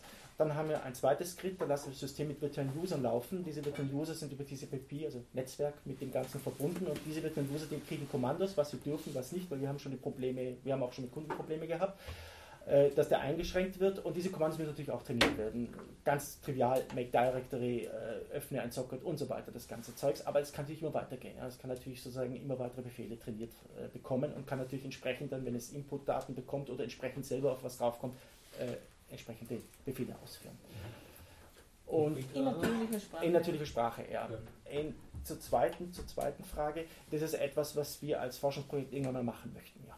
Haben wir aber noch nicht gemacht. Also mein Eindruck ist, dass bei komplexen Musterkennungsthematiken oft dieses Problem des Vertrainierens oder Übertrainierens oder Falschtrainierens passiert. Und das ist gerade im medizinischen Bereich sehr, sehr grob möglich, weil es da zum Beispiel sein kann, dass Leute, die mit wenig sehr spezifischem Wissen ein neuronales Netz falsch trainieren. Ja, und damit sozusagen, ja. ich sage das sehr menschlich, dieses neuronale Netz glaubt, es weiß, was es nicht weiß. Ja. Wie geht dieses System damit um? Wir sind sehr weit weg von Karl Popper. Ähm, technisch, technisch ist das so, dass wir, äh, das, das hat was mit Interaktion von Thalamus zu tun, das hat aber auch was mit diesem Nachbau der kortikalen Spalte zu tun. Und äh, ganz grob, es ist zwar nicht ganz korrekt, wie wir es gemacht haben, aber ganz grob ist es so, das System trainiert praktisch so eine kortikale Spalte mit gewissen Daten und wird dann irgendwann mal, aller den empirischen Determinismus feststellen, das passt kommen die nächsten Daten rein. Sei sie noch so ein ähnlicher Hund, würde sie eine neue kortikale Spalte sozusagen trainieren und die würden sich aufgrund der Mustererkennung irgendwann sozusagen verbinden. Also das heißt nicht selbst bestärken, sondern selbst bezweifeln. Man könnte ja, wenn man so möchte, ja. Also bezweifeln will ich jetzt nicht so weit gehen, aber es geht so in die Richtung. Da, da möchte ich noch ganz kurz ja. einhaken, weil da habe ich nachher frage ich, unweigerlich müssen wir jetzt eine ethische Flanke aufmachen. Ne? Ähm, und und die, der algorithmische Bias ist, den du jetzt da als erstes angesprochen hast, bietet so die erste Gelegenheit dafür. Ähm, und das war auch der Grund, warum ich am Anfang gefragt habe, wie ihr zu diesen neuen Hypothesen kommt. Ne? Weil das Dependant von, von, dem, von der Induktion, wo, die, wo, wo ein gewisser äh, ein Stereotyp oder ein Bias in den Trainingsdaten drinnen ist, ist in eurem Ansatz ja natürlich, dass ähm, eine gewisse Tendenz besteht, gewisse Hypothesen eher zuzulassen als andere.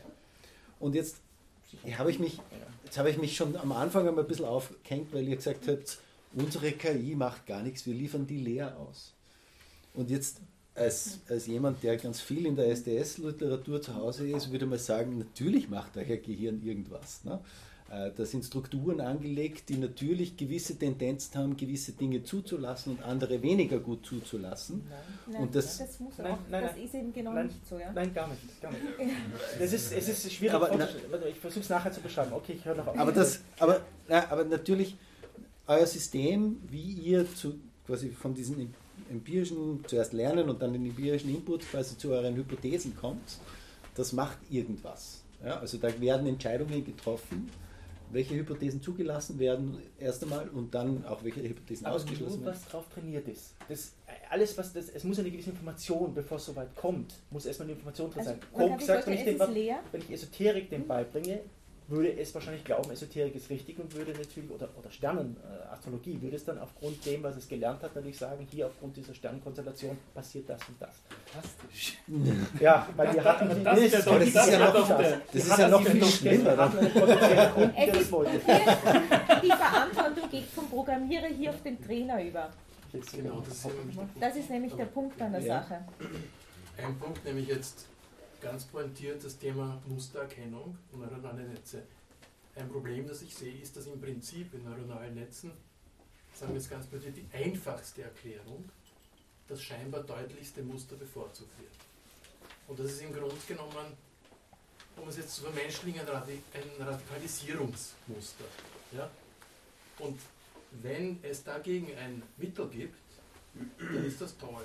Ich glaube aber, dass genau das dazu führt, dass Mustererkennung eigentlich ein teuflisches Extremisierungswerkzeug ist, weil die einfachen Erklärungen sozusagen immer statistisch gewinnen. Und das wäre der, wenn ich jetzt ein neues Netz oder zwei neue Netze mit Reinforced ja. Learning verwende, wäre ich genau bei diesem genau. Problem. Ja, und genau das haben wir gelöst mit unserem äh, empirischen Determinismus. Ja, das, ist, das ist der große, also ich sage immer grob, Reinforced Learning, die DeepMind zum Beispiel in London sind die Reinforced Learning, die lassen den Zufall außen vor sich hinwerkeln und äh, trainieren dann eben entsprechende Netze Policy und Value. Wir lassen, jetzt mal ganz plakativ den Zufall, intrinsisch schon drin laufen und lassen das durch diese äh, Informationen äh, sozusagen durchströmen. Und da kommen wir wieder, unser System kann erstmal nichts. Das ist wirklich nur eine Struktur, das hat diese kortikalen Spalten, das hat da drinnen neue Netze, wo nichts drin ist, Rauschen und die eben entsprechend vernetzen, kategoriell. Das ist konfigurierbar. Und das war es erstmal. Was, dann die, was wir dann daraus machen, das ist wie wenn ich eine Datenbank ausliefere von Oracle, dann ist da auch erstmal nichts drin. Ich kann dann darauf, was weiß ich, drauf Habt ihr einen Vertrag mit der Firma? Nein, der ein bisschen Hintergrund- Name-Dropping da, gell? Nein, ich könnte ist ein dann verwende ich Postgres, SQL und, und, und, und Aber ich- Linux, aber ich- Linux hat seine Schwächen, das ist der Grund, warum halt- Solaris sind. Ich, ich halte es ein bisschen so mit Kreuzberg, ne? das ist, Technology is neither good nor bad, but nor is it neutral. Also insofern bin ich da nicht ganz auf eurer Seite. Okay, Ich habe nicht ganz verstanden, wie, wie, wie das jetzt nicht dem Bias sein soll. Vielleicht weil ich nicht ganz verstanden habe, was der Unterschied ist. Wie ist es möglich, das ohne die Worte Kortikal und Hypothalamus und mit Spänen zu erklären oder so irgendwie? So ganz für blöd sozusagen. Ähm, ohne Tafel ist es ein bisschen schwierig, weil man sich vorstellen muss, wie die Information im Thalamus, also in diesen, in diesen Core-Kern verarbeitet wird und das dann entscheidet, wo musst du hin. Das macht nur Clustering, das schaut nur nach, wo gehörst du hin, weil wenn ich viele kortikalen Spalten habe, die entsprechend zum Beispiel äh, kortikale Spalten, wenn ich viele neurale Netze habe, ein neurales Netz ist trainiert auf Pfote, das andere neurale Netz ist auf Auge trainiert. Es kommt wieder eine Information rein, das Sensorauge hat vielleicht wieder irgendwas erkannt, woher weiß denn das System, wo es hin muss? Und wir Menschen haben da einen Mechanismus, also wir haben da eine Hypothese aus dem, was wir uns abgeschaut haben aus dem menschlichen Gehirn, wo wir sozusagen in einem Art Kreislauf das herausfinden und dann richtig zuordnen können. aber, aber ganz, ganz einfach ist, äh, vielleicht ist auch nochmal gesagt, es ist schon irgendwie äh, seltsam, dass ihr quasi so ein bisschen für euch behauptet, dass der Bias da drinnen ausgeschalten ist, wenn ihr das dem Denken der Menschen nachempfunden hat und dem, der Mensch ja einer der, äh, der gebiasten Denker überhaupt ist. Ich meine, das ist, der Bias ist ja der Grund, warum wir da alle da sind. Ne? Also haben- das ist ja, Wir haben Lern- und Denkalgorithmen entwickelt und haben die eingebaut und haben natürlich, diese Denkalgorithmen haben sehr stark mit dieser Vernetzung der Strukturen zu tun, die übrigens auch konfigurierbar sind, aber die, die, das System sucht sich dann selber, wie gehört es richtig vernetzt. Ja? Äh, was, den, was man dann daraus macht, ich würde auch mal sagen, das ist immer so plakativ, das ist ja kein Mensch, aber wenn ich, ich kann aus dem Menschen ja doch, den kann ich böse erziehen und ich kann aus dem Menschen was Gutes erziehen. Also muss man sich das schon auch vorstellen. Also deswegen ist es ja auch, was ich vorher gesagt habe, die Verantwortung geht hier vom Pro- Programmierer zum Trainer über, weil wir, wir liefern ein leeres Gehirn aus und ähm, dann kommen Trainer, also der Kunde zum Beispiel im Spital der Codierer und bringt dem System was bei. Entweder br- bringt er diesem System bei, wie es eben Haupt- und Nebendiagnosen findet, oder aber er bringt dem System bei, wie es eine Atombombe baut. ich habe eine Und Folie, die bei, befüllt dann dieses Gehirn mit seinem Wissen. Ja. ich habe eine Folie in meiner Vorlesung, wo drauf steht, die, die Entschuldigung, ich habe es nur gebaut, wird zu wenig sein. Ja? Und, ähm, und das kommt mir ein bisschen so vor. Ne? Ähm, weil natürlich ist da ganz pl- implizit, sind da schon ethische Strukturen Aber welche impliziert. sein? Ne? Weil wir haben ja nichts drin. Wir haben ja, das, es kann ja nur lernen, Informationen lernen und es wird dann über diese Informationen, über den Zufall nachdenken, der dann eben entsprechend kategorisiert, analysiert Was hätte das äh, wirklich schon drin wir da machen. ja? Was hätten wir, was hätten Ja. wir jetzt? Ja, eine Frage dazu. Also gibt es Momente später, wo man dann ähm, das System anschaut, das System irgendwie kontrolliert, also wo man quasi von dem System dann, von der KI dann lernt oder Mensch dann lernt von der KI, was für mich dann ein Zeichen wäre dafür, dass es tatsächlich noch nicht perfekt ist oder vielleicht noch äh, äh, justiert werden muss. Oder lässt man es wirklich, Nein, nein, dass also- es jetzt fertig verkauft ist und dann. Nein, nein, wir liefern es aus und die Leute, wir zeigen, wie man es trainiert. Also es gibt keine gewisse Logik so weiter und dann muss man es erstmal mühsam mit Vokabeln beibringen. Dann muss man Satzstrukturen genau, wir beibringen, muss man vielleicht Bilder ja. assoziieren. Also am Anfang ist da wirklich nichts drin. Ja. Manchmal liefern wir mit ein bisschen Sprache aus, dass die Leute ein bisschen interagieren können, dass sie ein Gefühl dafür kriegen, aber im Endeffekt das retrainieren sie wieder von Deutsch auf Englisch und so weiter. Aber wenn ihr zeigt, wie man es trainiert, dann zeigt ihr den Leuten ja schon gewisse Werte oder Normen, die ihr damit ganz unbewusst sozial einem anderen Menschen mitgebt. Nicht wir, wir nehmen die Daten von den Kunden, ja. Also Nein, nein. die Kunden kommen zu uns und haben aus ihrer Branche oder so Also zum Beispiel schnell- Wörter oder irgendwas. Ja. Aber, aber wie es lernt, ist ja eine ethische Entscheidung. Das ist aber unterschiedlich, das haben wir von Kunde zu Kunde verschieden. Der eine sagt, Aber- er möchte eine Metasprache, der andere sagt, er möchte ein Bild mit dem Text haben. auch Das ist ganz verschieden. Schema. Das wird, das wird dem Ja. System dann auch sozusagen gesagt. Also er, er weiß nur, wie A und B zusammenbringen. Entschuldigung, Popper ist die- untergegangen, der Ey, Ich glaube, wir sind eigentlich ganz nah am Popper dran, ne? weil da geht es ja Aber nicht genau um darum, ja, ja. ähm, wie der. So, Moment. Auf dem Tisch waren 1, 2, 3 zuerst. Moment. Macht ihr euch das selber aus, wer zuerst darf von euch drei? Eine ganz einfache Frage. Was passiert, wenn ihr dem System sagt, du hast dich geirrt, was du da gelernt hast, ist falsch? Muss er es wieder sowas wie lernen. eine Autorität? Ja, Ja, ja, muss er neu ja. lernen, natürlich. Dann Es gibt- er um, ja. Also zur Vorstellung, auch man hat so Kommunikationsmittel, wo man, wo man sich sozusagen einloggt, vorstellt, quasi Passwort oder Kamera, das ist, damit auch die Berechtigung da ist, dass nicht jeder sozusagen rein kann. Und natürlich, wenn ein Fehler ist, muss ich es ja neu lernen, muss ich es ja neu trainieren. Du hast noch nicht widersprochen. Doch, das kann passieren. Also ein Beispiel war, äh, es haben zwei Codierer, der eine hat, jetzt in dem Fall nicht, aber der eine hat halt äh, Komodo cerebri, Kopfverletzung, der andere, das ist nur ein Beispiel das ist von mir, und Komodo cerebri, Beinbruch. Und natürlich ist das System dann, das war gleichzeitig in diesem, diesem Multi-User-System, hat dann gesehen, das sind zwei Einheiten, die passen nicht zusammen und kam natürlich dann mit einem Widerspruch zurück und gesagt, da muss was falsch sein. Das kann nicht stimmen. Also so schon. Ich glaube, die ethische Frage ist weniger zu lösen da, darüber, wie das System strukturiert ist, als vielmehr über die Frage, wem würdet ihr das Ding nicht verkaufen? Ja, Google. Genau, ja. Das glaube ich auch eher. Ja. Können Sie die beantworten? Ja, wir haben mit Google Schon- schon unseren Streit gehabt. Ja. Also. Also wir haben, wir haben schon einige Anfragen gehabt, die wir abgelehnt haben. Das ist ähm, von Rüstung bis zu Glücksspiel. Ah ja, Glücksspiel Und haben wir Google auch, haben wir genau. auch, ja. Weil das ist, das Haben wir war uns auch dann zu abgelehnt. heikel, wenn die so ein mächtiges System hätten und die haben eh schon alle Daten von uns. Und äh, ja. Das Problem hatte Einstein aber auch und dann gab es eine Atombombe. So, darf ich das? Was war das dritte ähm, Rüstung, Glücksspiel? Willst du noch? Google hat er Google. gesagt. Google, Google war bei uns da. Äh, wie sind Sie von Google entdeckt worden und von der Rüstungsindustrie? Also Ähm, Google, Das ist eine gute Frage. Wir hatten mal von Cambridge einen Wissenschaftler da und wir hatten offenbar mit Google. Kontakt. Dann kam Google X, das ist mein äh, äh, Forschungslabor. Mit denen habe ich mich erstmal gut gestellt, weil die haben einen Quantencomputer, der bei der NASA steht und ich wollte, weil wir äh, so, wir haben Algorithmen, die wir, wir, wir simulieren quasi eine Quantenverschränkung. Das klingt exotisch, ist aber geht nur darum zu parallelisieren, um Neuronnetz massiv zu parallelisieren. Ein mathematisches eigentlich nur ein Tensorprodukt, nichts anderes. Nur hätten wir einen Quantencomputer, würde es wahnsinnig schnell gehen. Und jetzt hatte ich die Hoffnung, dass es auf dem Quantencomputer läuft. Und da habe ich mich mit Google X gut gestellt. Aber als ich mit den Wissenschaftlern gesprochen habe, haben die gesagt, ah, also eigentlich ist es mehr Marketing als Realität. Das dauert noch. Ja. Aber eigentlich war das eben der Kontakt über jemanden aus Cambridge. Und dann kam aber Google auf uns zu. Also dann ist dann schon relativ heftig mal kurz ein Schlagabtausch, wo auch Sachen geklaut worden sind. Da haben wir schon sehr ungute Sachen. erlebt. Ich wollte nur kurz was sagen. Also prinzipiell mal danke für den Vortrag, das ist extrem spannend. Ich finde, da- dass wie, das, wie diese Abfolge ist, diese Kombination, das ist ziemlich cool. Und also ich glaube, dass da jetzt so viel Skeptizismus irgendwie manchmal rauskommt, ist glaube ich ganz normal. Ich habe das ja vor kurzem erlebt bei einem anderen Thema. Ähm, und zwar beim Multitask Learning. Ähm, und mir kommt vor, dass ich da jetzt eine gewisse Parallelen sehe. Also das ist ja gerade letztes Jahr. genau. Jetzt hast du es du Ja. verwendet. Ja. Letztes Jahr ist irgendwie passiert quasi, dass das ganz groß diese Multitask-Geschichte rauskommen ist und mir kommt vor, dass das jetzt da wieder zu finden ist, zu, in einem gewissen Grad, dass man halt verschiedene Dinge miteinander hernimmt und schaut, passen die zusammen, unterstützen die gemeinsam eine These ähm, und führt diese These zum Ziel quasi. So, Entschuldigung. Ja. War das verständlich? Also äh, das Beispiel, was da jetzt voriges Jahr so groß da war, war halt, dass, dass man halt gleichzeitig erkennt, man, man hat quasi nur ein Video von einem Auto, wo aus dem Auto gefilmt wird und es wird erkannt, also sie, was ist da auf der Straße, wie ist das dreidimensional, äh, was war noch alles dabei, wie bewegt sich das Auto, alle möglichen Kategorien wurden quasi auf einmal gelöst und durch die Kombination der Information war es möglich, quasi für das Netzwerk selbst zu schließen drauf, ob das, was es gerade denkt, richtig ist.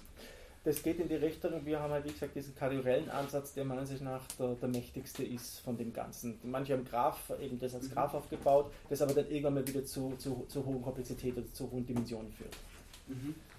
Also der Unterschied da hier wäre jetzt, dass zuerst auf Kategorien hinuntergebrochen wird und dann... Äh, Nicht Kategorien, diese Kategorientheorie, also diese mathematische Theorie, Okay, die also- aber hochstrukturiert ist, Okay, also die eine eigene Vorlesung für sich beanspruchen zu Funktoren und solche. Also es werden eigentlich Funktoren Ja. gelernt. Und dann Na, es werden Funktoren- Kategorien gelernt. Zwischen den Kategorien leben ja auch bei der Neuronetze, da haben wir die Funktoren gelernt. Und Funktoren selber können natürlich auch wieder mit natürlichen Transformationen abgebildet werden.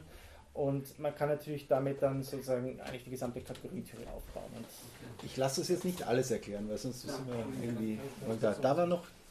Genau, also ich habe eigentlich eine also es ist gelogen, wenn ich sage, ich verstehe das alles, aber irgendwie kann man da gut folgen. Aber ich hätte noch so eine ganz allgemeine Frage, weil ich habe ähm, auch äh, gehört, eben, so wie Sie es kurz jetzt angeschnitten haben, dass eine Alternative zu diesem Lernen, wo man so viele Datensätze braucht, eben diese Quantencomputer sind oder wie das heißt, Quanten irgendwas. Mhm.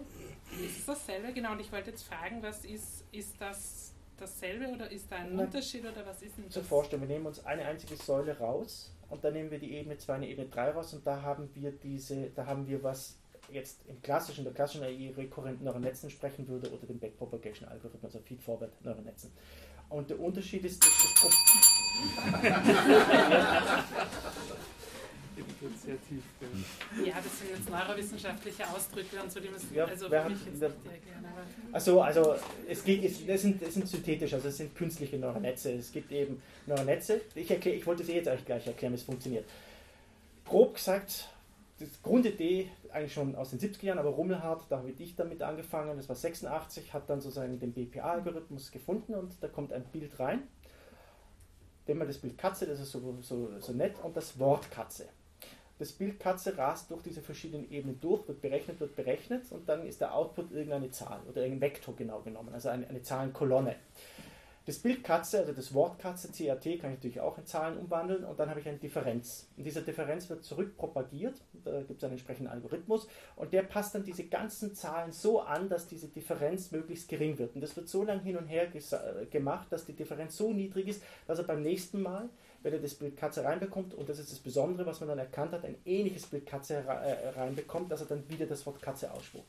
Problem bei diesem Algorithmus und auch diese ganzen Abarten, also darauf basieren die sogenannten rekurrenten Neuronetze, das heißt, da werden nochmal Signale zurückgeschickt, ich gehe jetzt nicht auf die Details ein, da gibt es die verschiedensten Macharten. Äh, man braucht wahnsinnig viele Daten, um das, äh, das, Netzwerk stabil zu machen. Und selbst wenn sich dann die Katze gröber dreht oder das, davor war so ein Beispiel Elefant oder, oder, oder Lastwagen, kann das System das nicht unterscheiden. Oder ein Fahrer wird mit, wird, wird mit dem Lastwagen äh, unterschieden, weil es einfach zu grob ist oder zu fein. Und ähm, wir hatten das Problem Prostatakrebsbilder in einem Fall eines, eines Use Cases, wo wir das Problem hatten, dass wir pro Patient immer nur 30, 40, 50 Bilder hatten. Und das Problem war, dass äh, jeder Patient anders aussah. Das heißt, wir konnten nicht wie zum Beispiel bei einer Leber, also bei Leberfleck oder, oder, oder Hautkrebs, da zigtausend Bilder reinjagen und hoffen, dass das System dann irgendwann mal so stabil wird, dass es es erkennt, sondern wir hatten eben pro Patient nur relativ wenig Bilder. Die Überlegung war dann, dass man gesagt hat, okay, wir schicken einen Datensatz rein und bevor, das, bevor der nächste Datensatz reinkommt, also in der klassischen IVL, stört man das Bild leicht stochastisch, also mit Wahrscheinlichkeit, man, man verschmiert es das ist nicht wirklich produktiv. Das ist nicht wirklich, das auch das funktioniert nicht wirklich gut. Wir sind einen anderen Ansatz gegangen, ohne dass ich das wusste, dass die Biologen was ähnliches gefunden hatten. Wir sind dann hingegangen, haben diese ganzen Parameter, die synaptischen Gewichte, nachdem das erste Bild Katze reinbekommen äh, haben, haben wir ganz leicht stochastisch gestört. Das heißt, das System hat sozusagen sein eigenes Bild entwickelt. Das Problem war dann dieser BPA-Algorithmus, der, das Netzwerk wieder stabil macht, also den Differenzvektor niedriger rechnet.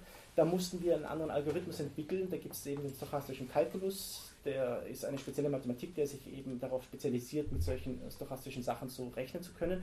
Und das haben wir gebaut. Das haben, das haben, was wir dann festgestellt haben, dass eben zum Beispiel Rigatus, das ist ein Biologieforscher und Hirnforscher, der festgestellt hat, dass die sogenannten pyramidalen Neuronen, das sind die Neuronen, die eben in diesem Neokortex, in dieser Ebene 2, Ebene 3 drin sind, sich am besten dadurch beschreiben lassen. Also es scheint so zu sein, dass das am besten funktioniert.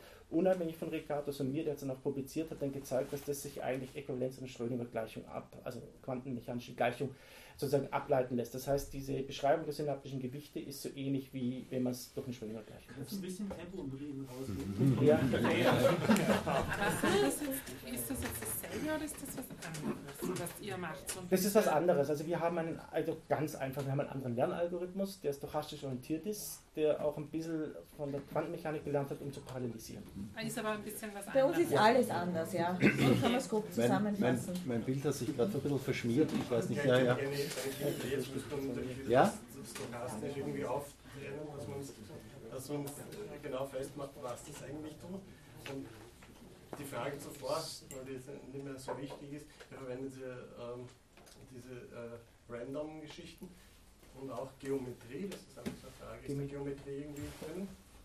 Geometrie in dem Sinne nicht, nein. Ja, nein. Ja, genau. Jetzt habe ich es wieder. Ich möchte nochmal auf eure Kunden zurückkommen. Es haben alle sehr zufrieden genickt, wie ihr gesagt habt, keine Rüstung, kein Google, kein Glücksspiel. Aber es gibt ja die ganz normalen Kunden wie die Banken. Ne? Und da haben wir so diesen klassischen Beispiel des Kreditalgorithmus, ähm, wo erwiesen ist, dass einfach äh, Bankangestellte dem Algorithmus nicht widersprechen. Jetzt sagt ihr, ihr habt eine andere KI, die anders lernt, aber das Prinzip, das ethische Prinzip dahinter, dass ein Algorithmus entscheidet über einen Menschen, über einen, äh, der jetzt einen Kredit bekommt oder nicht, das ist ja immer noch gegeben. Ne? Und wenn ihr jetzt sagt, das Beispiel da, die KI löscht jetzt irgendwas und ich weiß eigentlich nicht genau, sie hat jetzt gelöscht, weil ich auf der Uni war, ja? Das habt ihr damit nicht ausgeschlossen. Also da jetzt einfach zu sagen, wir geben das den Trainern und die machen, Also das Beispiel mit das haben wir schon ausgeschlossen, indem wir Ja. können der KI schon bestimmte Rechte geben, bestimmte Dinge zu tun und andere nicht zu dürfen. Ja. So haben wir das ausgeschlossen, weil sonst würde das jetzt irgendwo bei uns herumspuken und vielleicht irgendwelche Dinge von der Festplatte löschen. Und sie fragt natürlich auch. Ja. Also sie sagt, sie ja, hat aber diese es ist Entscheidung trotzdem der prinzipielle Einsatz einer KI ist immer noch die Frage, wie sehr glauben wir der und wie sehr Klar, unterrichtet ja. ihr eure Kunden und sagt halt, äh, da sollte man vielleicht aufpassen oder wie sehr geht das einfach, Äh, ja, wir also- lassen die jetzt tun. Ich meine, klarerweise, das ist, das ist immer die Frage, also zum Beispiel, ähm, wenn wir wieder auf dieses ICD-10-Kodierungs, ähm, auf diesen Use Case zurückkommen, da hat es dem Kunden nicht gereicht, dass das die KI ausspuckt, das ist die Hauptdiagnose 1 und die Nebendiagnose 5 zum Beispiel, sondern der wollte immer noch eine Begründung haben. Also die KI hat auch sagen müssen, aufgrund ähm, dieser und dieser und dieser Umstände komme ich zu dieser Ha- Hauptdiagnose. Warum? Damit das der Mensch auch irgendwie dann noch immer nach überprüfen kann. Ist Also, und das ist das- explainable. Das ist eine Das versuchen wir, also da, wir, wir, wir zeigen das den Kunden immer natürlich, also wir versuchen, dass sie selbst dann auch erklärt, wie sie zu ihren Ergebnissen kommt, weil sonst könnten wir es in keinster Weise nachvollziehen. Was ist, wenn jetzt die AI zum Beispiel eine andere Hauptdiagnose als der Arzt ausspuckt? Wem glaubt man dann? Also sie gibt eine kurze Ja. Begründung ab, was sie schreibt dann halt hin, Mhm. aus den und den Schritten hat sie dann eben den ICD-Code abgeleitet. Das kann man dann auch nachvollziehen.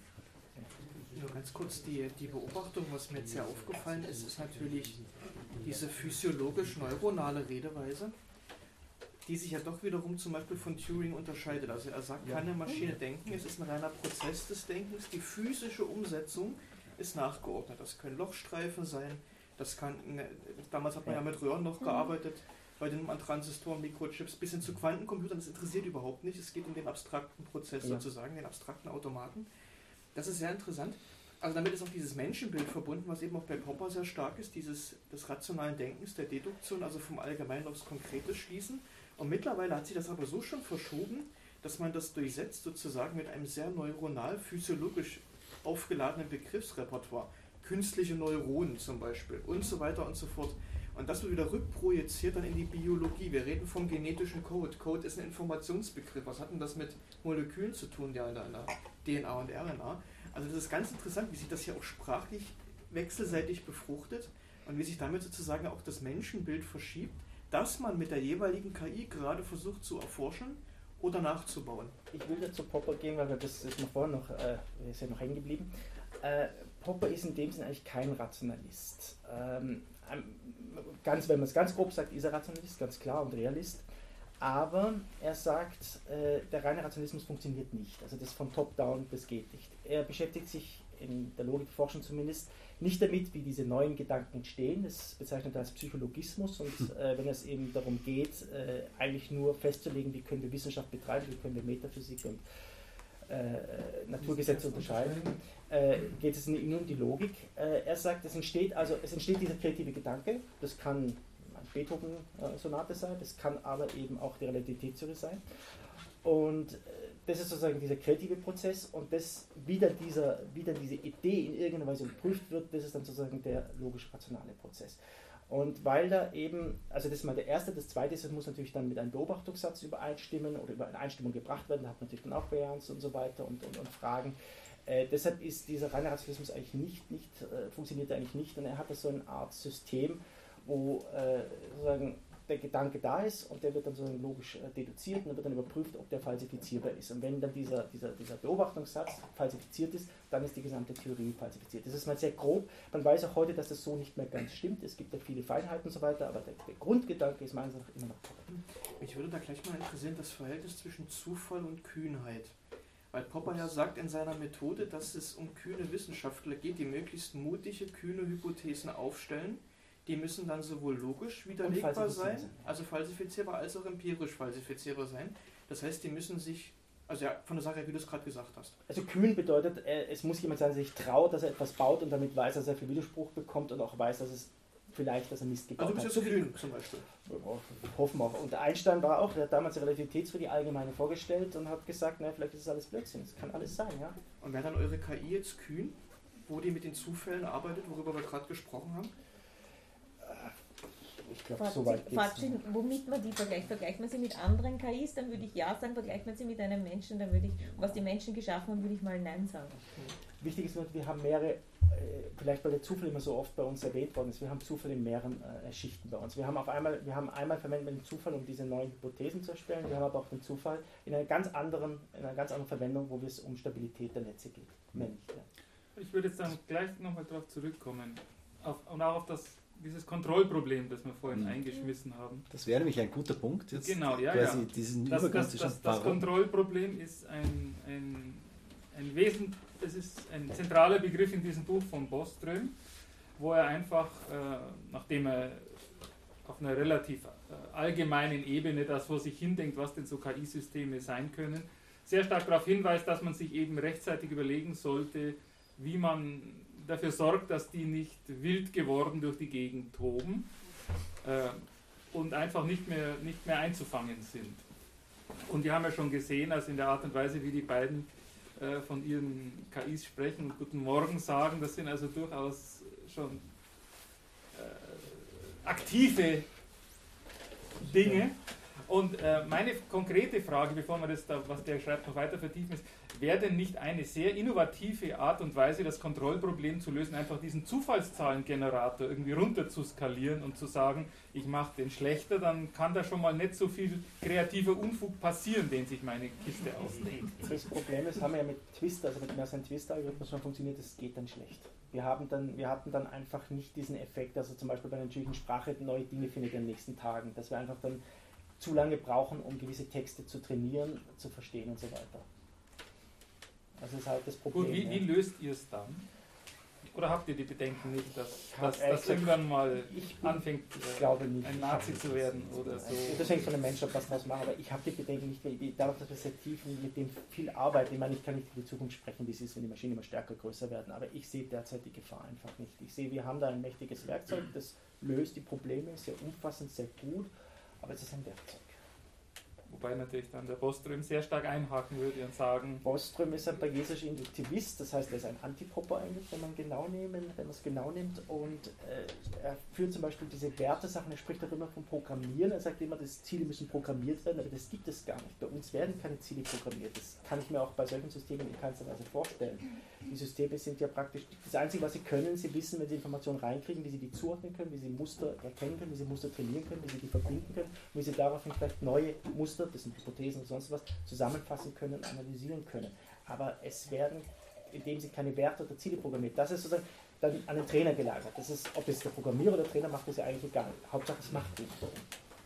Na gut, sein Grund ist natürlich, dass er sagt, okay, mir ist ja gar nicht klar, sagt Boström, diese KI, die da vor mir ist, ist das jetzt ein Objekt oder ein handelnder Akteur? Und er schließt ja beide Fälle mal in seine, in seine Diskussion ein. Und die Idee, dem, dem Ding Werte mitzugeben, wo er sagt, auch das sagt er selber, es ist, also ich habe keine befriedigende Antwort gefunden, wie er sich vorstellt da drin. Das ist ja eher, wenn man das als Akteur betrachtet und nicht so sehr als ein Tool. Ich meine, er schreibt ein Kapitel, wo er sagt, okay, kann man denn solche KIs nicht einfach sehr spezifisch bauen, als Orakel nennt er das, also die einfach nur Fragen beantworten mit Ja oder Nein und nichts sonst tun, da können sie vielleicht schon mal nicht so viel Unsinn machen. Ja, Wenn man einfach nur auf eine Frage 0 oder 1 ausspuckt und das ist der ganze Daseinszweck, dann hilft es uns schon sehr, aber es ist doch sehr begrenzt. Und dann, ein, was gibt es da noch? Eins ist irgendwie der. Delphi hat jede Menge Unfug. Aber jedenfalls eine, eine, eine, eine Idee ist auch zu sagen, ich, ich konzipiere das wirklich nur als ein Tool und dann habe ich es nicht. Aber das meint er ja nicht mit dieser Werte, mit diesem Wertekapitel, sondern er möchte tatsächlich sagen, denken, okay, was könnte denn passieren, wenn das Ding zu aktiv für ein Tool wird, zu selbstständig wird? Aber wie, wie kann ich dem dann. Ich habe das so verstanden, auch beim Postdoc, dass er dass quasi er eine künstliche Intelligenz auch als eine Optimierungsmaschine denkt. Im Sinne von eine Aufgabe möglichst gut zu lösen. Und das ist ja auch was, was durchaus, in, egal wie die Herangehensweise ist, hinter dem steckt, was ihr machen wollt. Und ich glaube, das, was er äh, damit sagt, dass man quasi menschliche Werte in, da einbaut, äh, hat damit zu tun, diese Ziele zu definieren. Dass Ja, man diese mal, Ziele definiert. menschliche Werte, glaube ich. Also, was er, was er. Naja, aber egal, also überhaupt. verträgliche, Überlebens, Überlebenswerte. Sinn- sinn- sinnvoll, ja? sinnvoll. sinnvolle Werte, äh, dass, dass man quasi in den, dass man aufpasst, was man der Maschine zum Optimieren gibt, dass das kompatibel ist mit dem, was wir zu unserem Überleben brauchen. Gut, aber er hat natürlich eine einfache Antwort. Er sagt, naja, die Maschine ist ja eh viel schlauer als wir. Dann sagen wir der Maschine doch, denk dir die Werte aus, von denen du glaubst, die sind die besten für uns. Das ist also im Endeffekt sein, sein letztendlicher Vorschlag. Da kann man natürlich jetzt auch wieder sehr darüber streiten. Und das fand ich als Widerspruch zu seinem Anfang. Also das fand ich, das war die Kontradiktion, weil Wir er sagt, haben die beiden Meldungen aufgenommen hier. Okay. Ja, ja, nein. Bist du fertig? Oder? Ich bin fertig, ja. Okay. Ja, also ich möchte jetzt was sehr Antitechnologisches dazu sagen, weil wir gerade so tun, als wäre bisher das alles in, in bester Ordnung. Und ähm, ich meine, im Grunde ist es ja sehr ähnlich zu, dass sich Manager in der Wirtschaft auch schon auf ihre Mitarbeiter in größtem Maße verlassen haben und da gar nichts oder sehr wenig kontrolliert wurde, auch gar nicht die, die Fähigkeiten oder die Kompetenzen hatten, irgendwas. Also ich sehe das eher so, ich habe mir das irgendwie auch durchgelesen, was man, also nicht jetzt bei Ihrem Beispiel, aber bei anderen, was man so alles machen muss mit einer Maschine, eben das Trainieren, Kontrollieren, begründen lassen. Ja, also das sind eigentlich ähm, Defizite, die in der Wirtschaft lange existiert, existieren gerade und unter Umständen sehe ich da jetzt vorerst mal kein größeres, sondern ein geringeres Risiko, weil einfach dieses, diese Awareness von Führungskräften wieder stärker da ist, nämlich dass man schauen muss, was tut der, wie, wie weise ich den an, wieder kontrollieren, begründen lassen. Das ist ja etwas, was, was vielfach in der Wirtschaft komplett vernachlässigt aber wurde. für Manager ist es immer gefährlich, wenn die Angestellten schlauer werden. Ja, ist aber in der, in der Realität sehr oft so. Ja. Das Also das ist kein, das das kein, also das ist ein, ein Phänomen, das wir ohnehin schon haben. Ja. Ja. Noch was Grundsätzliches zum Thema Orakel für mein Empfinden und will das alles zusammenhängen. Für mein Empfinden entsteht der Missbrauch im Orakel nicht durch die Antwort, sondern nur durch die Frage. Und die antiken Orakel haben einfach Antworten zum Beispiel auch auf Fragen gegeben, aber der Missbrauch und die Wirkung des Orakels ist nicht dadurch entstanden, dass eine Antwort gegeben wurde, sondern dass eine Frage gestellt wurde. Und ich glaube, das ist in dem Fall genau das Gleiche. Wenn ich es jetzt Ja. richtig, das richtig verstehe, Fragen werden natürlich auch trainiert oder gelernt. Das ist ja vor allem Ja, da. stimmt schon. Das ist, wie gesagt, damit das System überhaupt mal Fragen beantworten kann, braucht es überhaupt einen Stamm. Man muss erstmal lernen, was ist eine Frage. Also aufgrund von, ja, dadurch, dass Kunden das gegenseitig sozusagen auf ihre, auf ihre Wissen Wert legen, können wir das auch nicht austauschen. Das heißt, jeder Kunde trainiert eigentlich sozusagen seine eigenen Sachen und sozusagen entstehen andere Fragen. Das ist Medizin, da kann ich dann Fragen stellen zu Kopfverletzungen und was hat der Patient sonst was gehabt. In Chemie kann ich chemische Fragen stellen. Ja, das, Aber die- das ist Ja, ja, total toll, aber das sind sachliche Fragen. Aber in dem Augenblick, sagen wir, wenn ich die Frage stellen würde, blödes Beispiel in dem Fall, was kann ich machen, dass die Menschheit langfristig am besten überlebt und dabei offen lasse, dass es Antworten gibt wie Tut sie nicht. töte 50 Prozent der Menschen. Hat sie nicht, hat ja keinster Weise Dann- so eine, ja. was gelernt. Ja, ich sage jetzt nur, die Frage ist das, Ja. was das ethische Problem erzeugt. Eben der Mensch, der das Genau. Ja, das ist schon richtig. Aber, das, aber das, war nicht der, das Ja. war nicht der Punkt, den ich hier gemacht habe, sondern der Punkt war hier, ich versuche das ein, so weit wie möglich einzuschränken von der, von der Funktionalität her. Aber was der, was der Bostrom sehr stark unterstreicht, äh, und da muss man eben auch, das knüpft ein bisschen an, an das, was wir vorhin gesagt haben, ähm, ist, dass wir uns er glaubt, wir müssen uns sehr stark lösen, dass das, was so eine künstliche Intelligenz im Endeffekt möglicherweise kann, irgendwas mit menschlicher Intelligenz zu tun hat. Ja. Also sein Lieblingsbeispiel ist die künstliche Intelligenz, die sich darauf versteift, nur noch Büroklammern zu produzieren und das ganze Universum, jedes einzelne Atom nur diesem, diesem Ziel unterordnet, möglichst viele Büroklammern zu, produ zu produzieren. Schizophrenie. Ja. Ähm, ja, aber ich, ich, wenn sie aber intelligent genug ist, würde sie trotzdem auch über diese Hypothese nachdenken und sich dann feststellen, weil wenn sie super intelligent wäre, es macht keinen Sinn.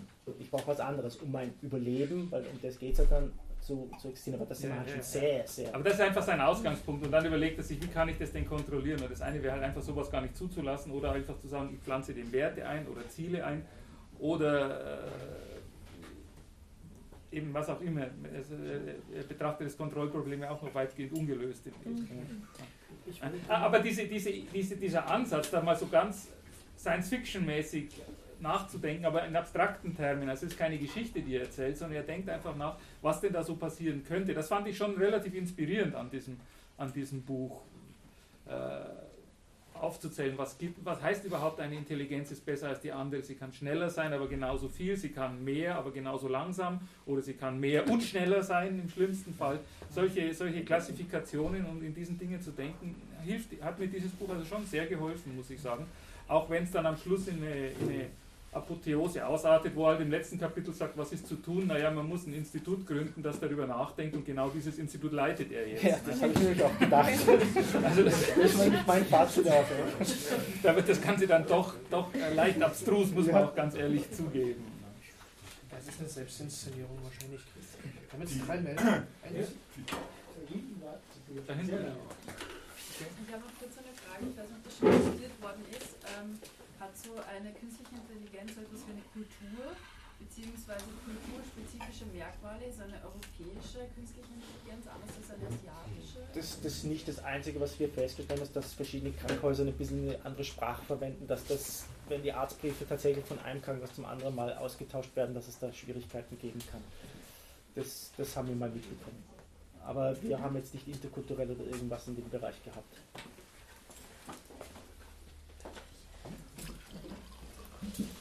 Hast du gesehen, wer das ist?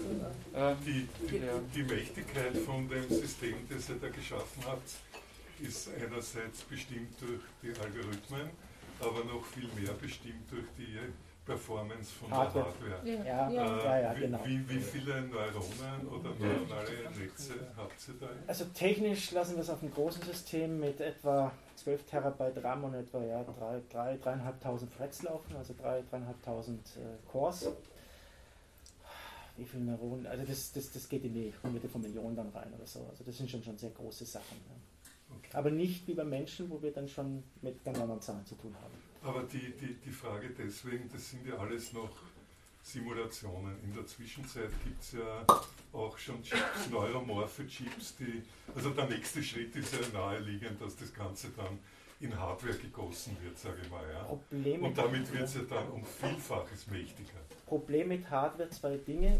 Wir haben zwar tatsächlich auch ein Patent in dem Bereich, also wir lassen das patentieren derzeit, aber das Problem ist, wenn das mal in Hardware drin ist, habe ich ein bisschen Schwierigkeiten, da neue Ideen hineinzubringen. Das zweite ist irgendwann mal, auch wenn es vielleicht noch 20 Jahre dauert, der Quantencomputer wird irgendwann mal kommen, dann ist das alles wieder obsolet. Deshalb ist mit Hardware das immer so ein bisschen, bisschen nicht, nicht ganz unproblematisch. Ja. Aber es gibt ja neuromorphe Chips, die Chinesen haben. Sowas ja braucht irrsinnig wenig Energie ja, und ist total leistungsfähig gegenüber all diesen Simulationsansätzen. Ja, die naja, die, was machen die neuromorphen Chips? Die sind eigentlich nichts anderes, als dass sie äh, zum Beispiel TensorFlow relativ gut, äh, gut, gut abbilden können, dass man damit relativ gut programmieren können. Sie sind vor allem, es gibt ja vielleicht auch zu unserem Ansatz, wir haben eben nicht nur Neuronen, wir haben eben auch technisch Gliazellen, die wieder ganz andere Funktionen haben. Und das sind halt alles Sachen, die man sich wieder die zum Beispiel bei diesem chinesischen neuromorphen Ansatz nicht drin sind. Äh, und so wird es halt, wenn ich was in Hardware habe, Hardware dauert relativ lang, dann habe ich es und spätestens nach drei Monaten kommt wieder was komplett Neues und muss feststellen, uh, das ist, das, das, das ist Geschichte und ich kann die der Software programmieren. Deshalb haben wir derzeit zwar Patente, aber wir denken erstmal nicht dran, das auch wirklich selber in Hardware, Hardware zu gießen. Das ist Gliazellen Ja, der Hintergrund ist Neuronen sind Prozesse und das Lernen, wir haben also der Fachbegriff ist protoplasmische Astrozyte, das sind die Astrozyten, die hängen genau an den Synapsen dran, man vermutet sogar, dass sie einen Intelligenzeinfluss haben, in Kandel, also in der Neuroscience, der schreibt nur hin, dass es zumindest eine Auswirkung hat während dem Lernen. Andere sagen, dass es sogar direkt eine Auswirkung auf den IQ hat, aber äh, und im Neokortex sind fast zehnmal mehr Gliazellen, also vor allem von diesen protoplasmischen Astrozyten drin als, als Neuronen. Und wir haben das Problem gehabt, dass die Lernalgorithmen ja auf mehrere Neuronen zugreifen müssen. Und da haben wir gesagt, damit wir es auch besser parallelisieren können, jetzt rein technisch C++, wir programmieren C++, haben wir das in Klassen gepackt, damit wir diese Klassen sauber abgebildet haben und konnten so die Lernalgorithmen in eine Klasse packen und diesen neuronalen Prozess in andere Klassen. Und die haben wir dann miteinander sozusagen weiter vernetzt. Ja. Da vorne war noch eine Meldung. Ja. Ähm, also ist vorher der, das Schlagwort Sinn gefallen und ich wollte nur fragen, weil, also erstens einmal, wie lange läuft euer längste Simulation und weil da äh, ganz am Anfang erzählt worden ist, wenn man zweimal Guten Morgen sagt, dann kommt die Frage, wieso. Da war schon vorher x-mal von mir. Aber ist es dann irgendwie, ist da in der Programmierung drinnen, dass Nein. da eine Art Sinn gesucht wird? Oder Also kann es sein, dass es schon einmal Fragen oder Antworten gegeben hat, wo man das Gefühl gehabt hat? Weil das wäre wirklich Intelligenz. Also bis jetzt das hat es noch nie das, nach dem Sinn des. Lebens gefragt oder hat irgendwie am Abend gesagt, ich habe Angst, wenn ich jetzt abgedreht werde. Das hätten wir noch nicht bemerkt.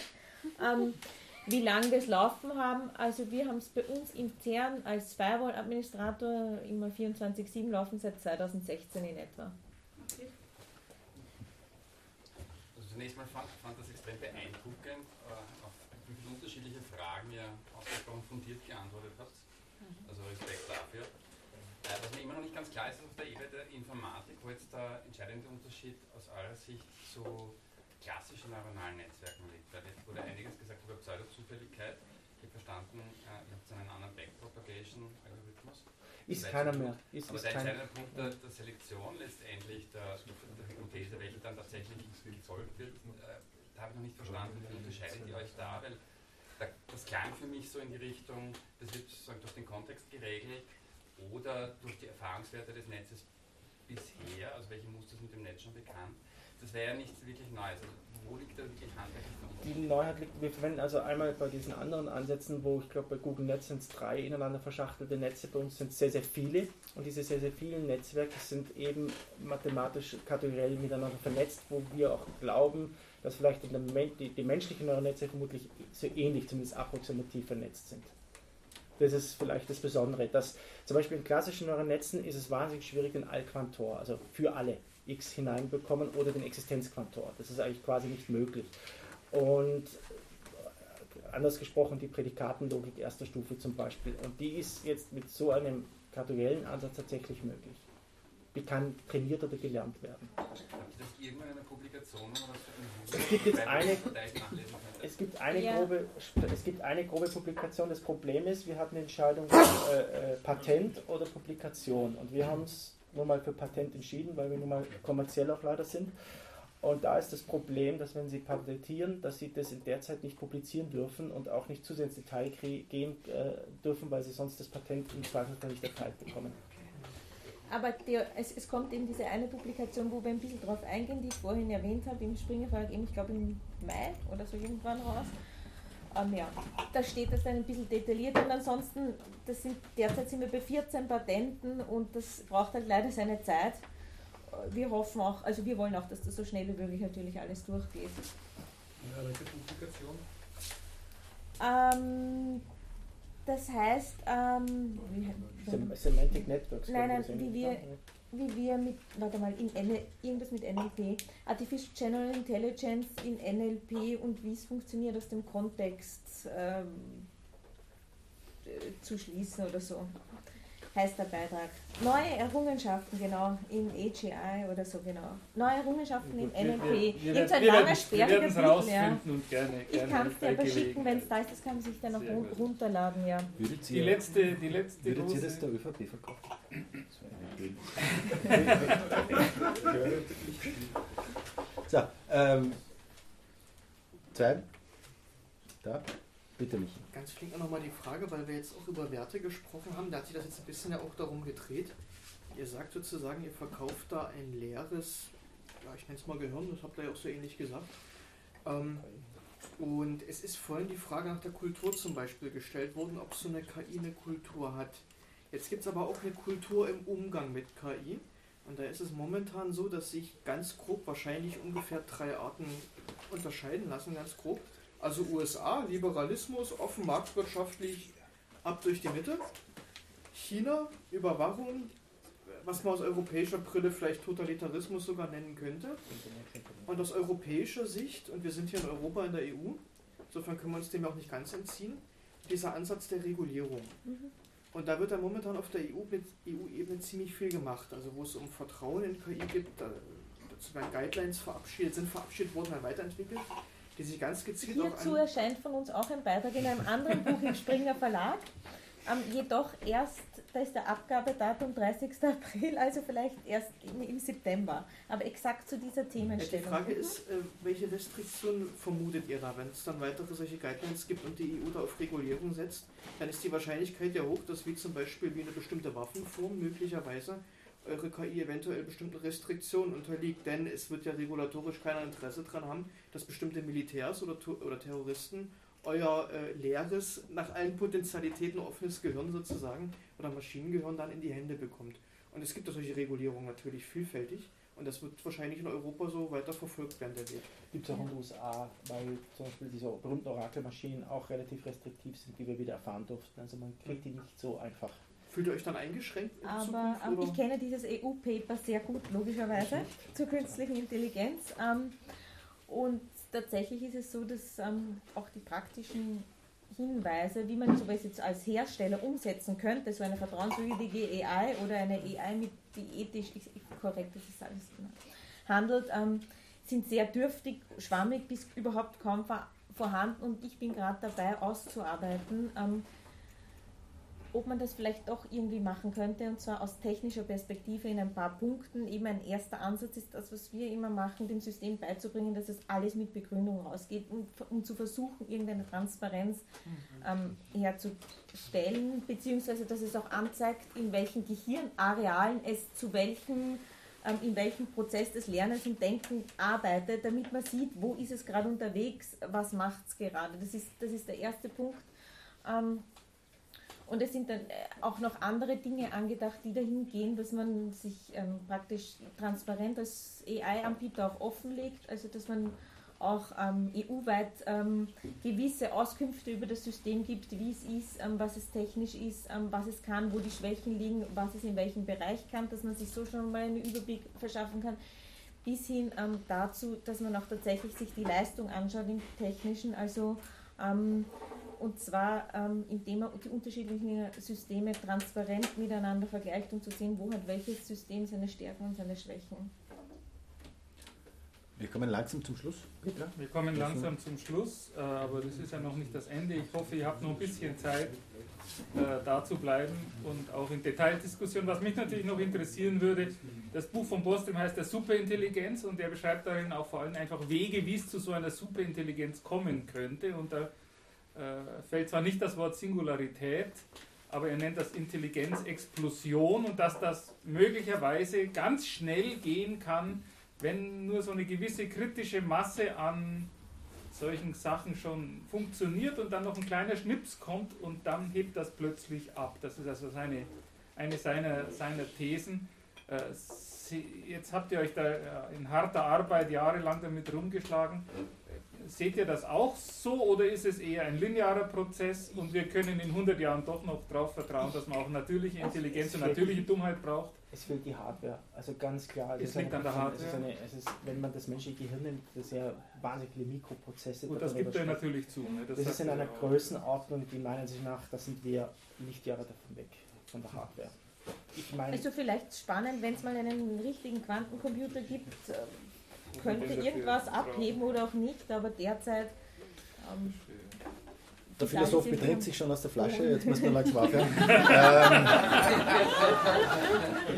Gut, äh, darf ich, darf ich, ich, zum Abschluss möchte ich doch auch noch eine Frage stellen, die ein bisschen an deine äh, anschließt. Ihr habt jetzt ganz viel von, von dem gesprochen, wie das menschliche Denken und das menschliche Hirn quasi die Inspiration dafür ist, wie ihr AI baut. was, was treibt euch an? Ich meine, diese, dieser Nachbau des, des, des menschlichen Denkens in einer Maschine ist ja einer der Urgedanken dieser Transhumanisten. Ähm, ist es das? Ist es, wollen wir Maschinen, die genauso sind wie Menschen? Nein, der, einer der Hauptgedanken ist, der kam eigentlich aus der Mathematik, weil ich im Bereich der Mathematik tätig war, die ich heute für sehr, sehr problematisch betrachte, das ist K-Theorie. Und äh, ich habe dort einige Propositionen damals entdeckt, die von hinten nicht stimmen können, aber auf die sehr viel reine Mathematik basiert. Und der Gedanke war, ein System zu schaffen, das in der Lage ist, irgendwann mal solche Theoreme, Propositionen Demmers zu verstehen und mal selbstständig diese ganzen Beweise, die wir haben, durchzugehen, was da richtig oder falsch ist. Das war eigentlich mal so ganz primitiv. Also es ist reiner Opportunismus, ne? Reines Interesse, reines Interesse, das stimmt in der Mathematik davor steht nicht, ja. Because we can. Okay, gut. gut. Vielen herzlichen Dank euch beiden. Vielen herzlichen Dank, dass ihr alle gekommen seid.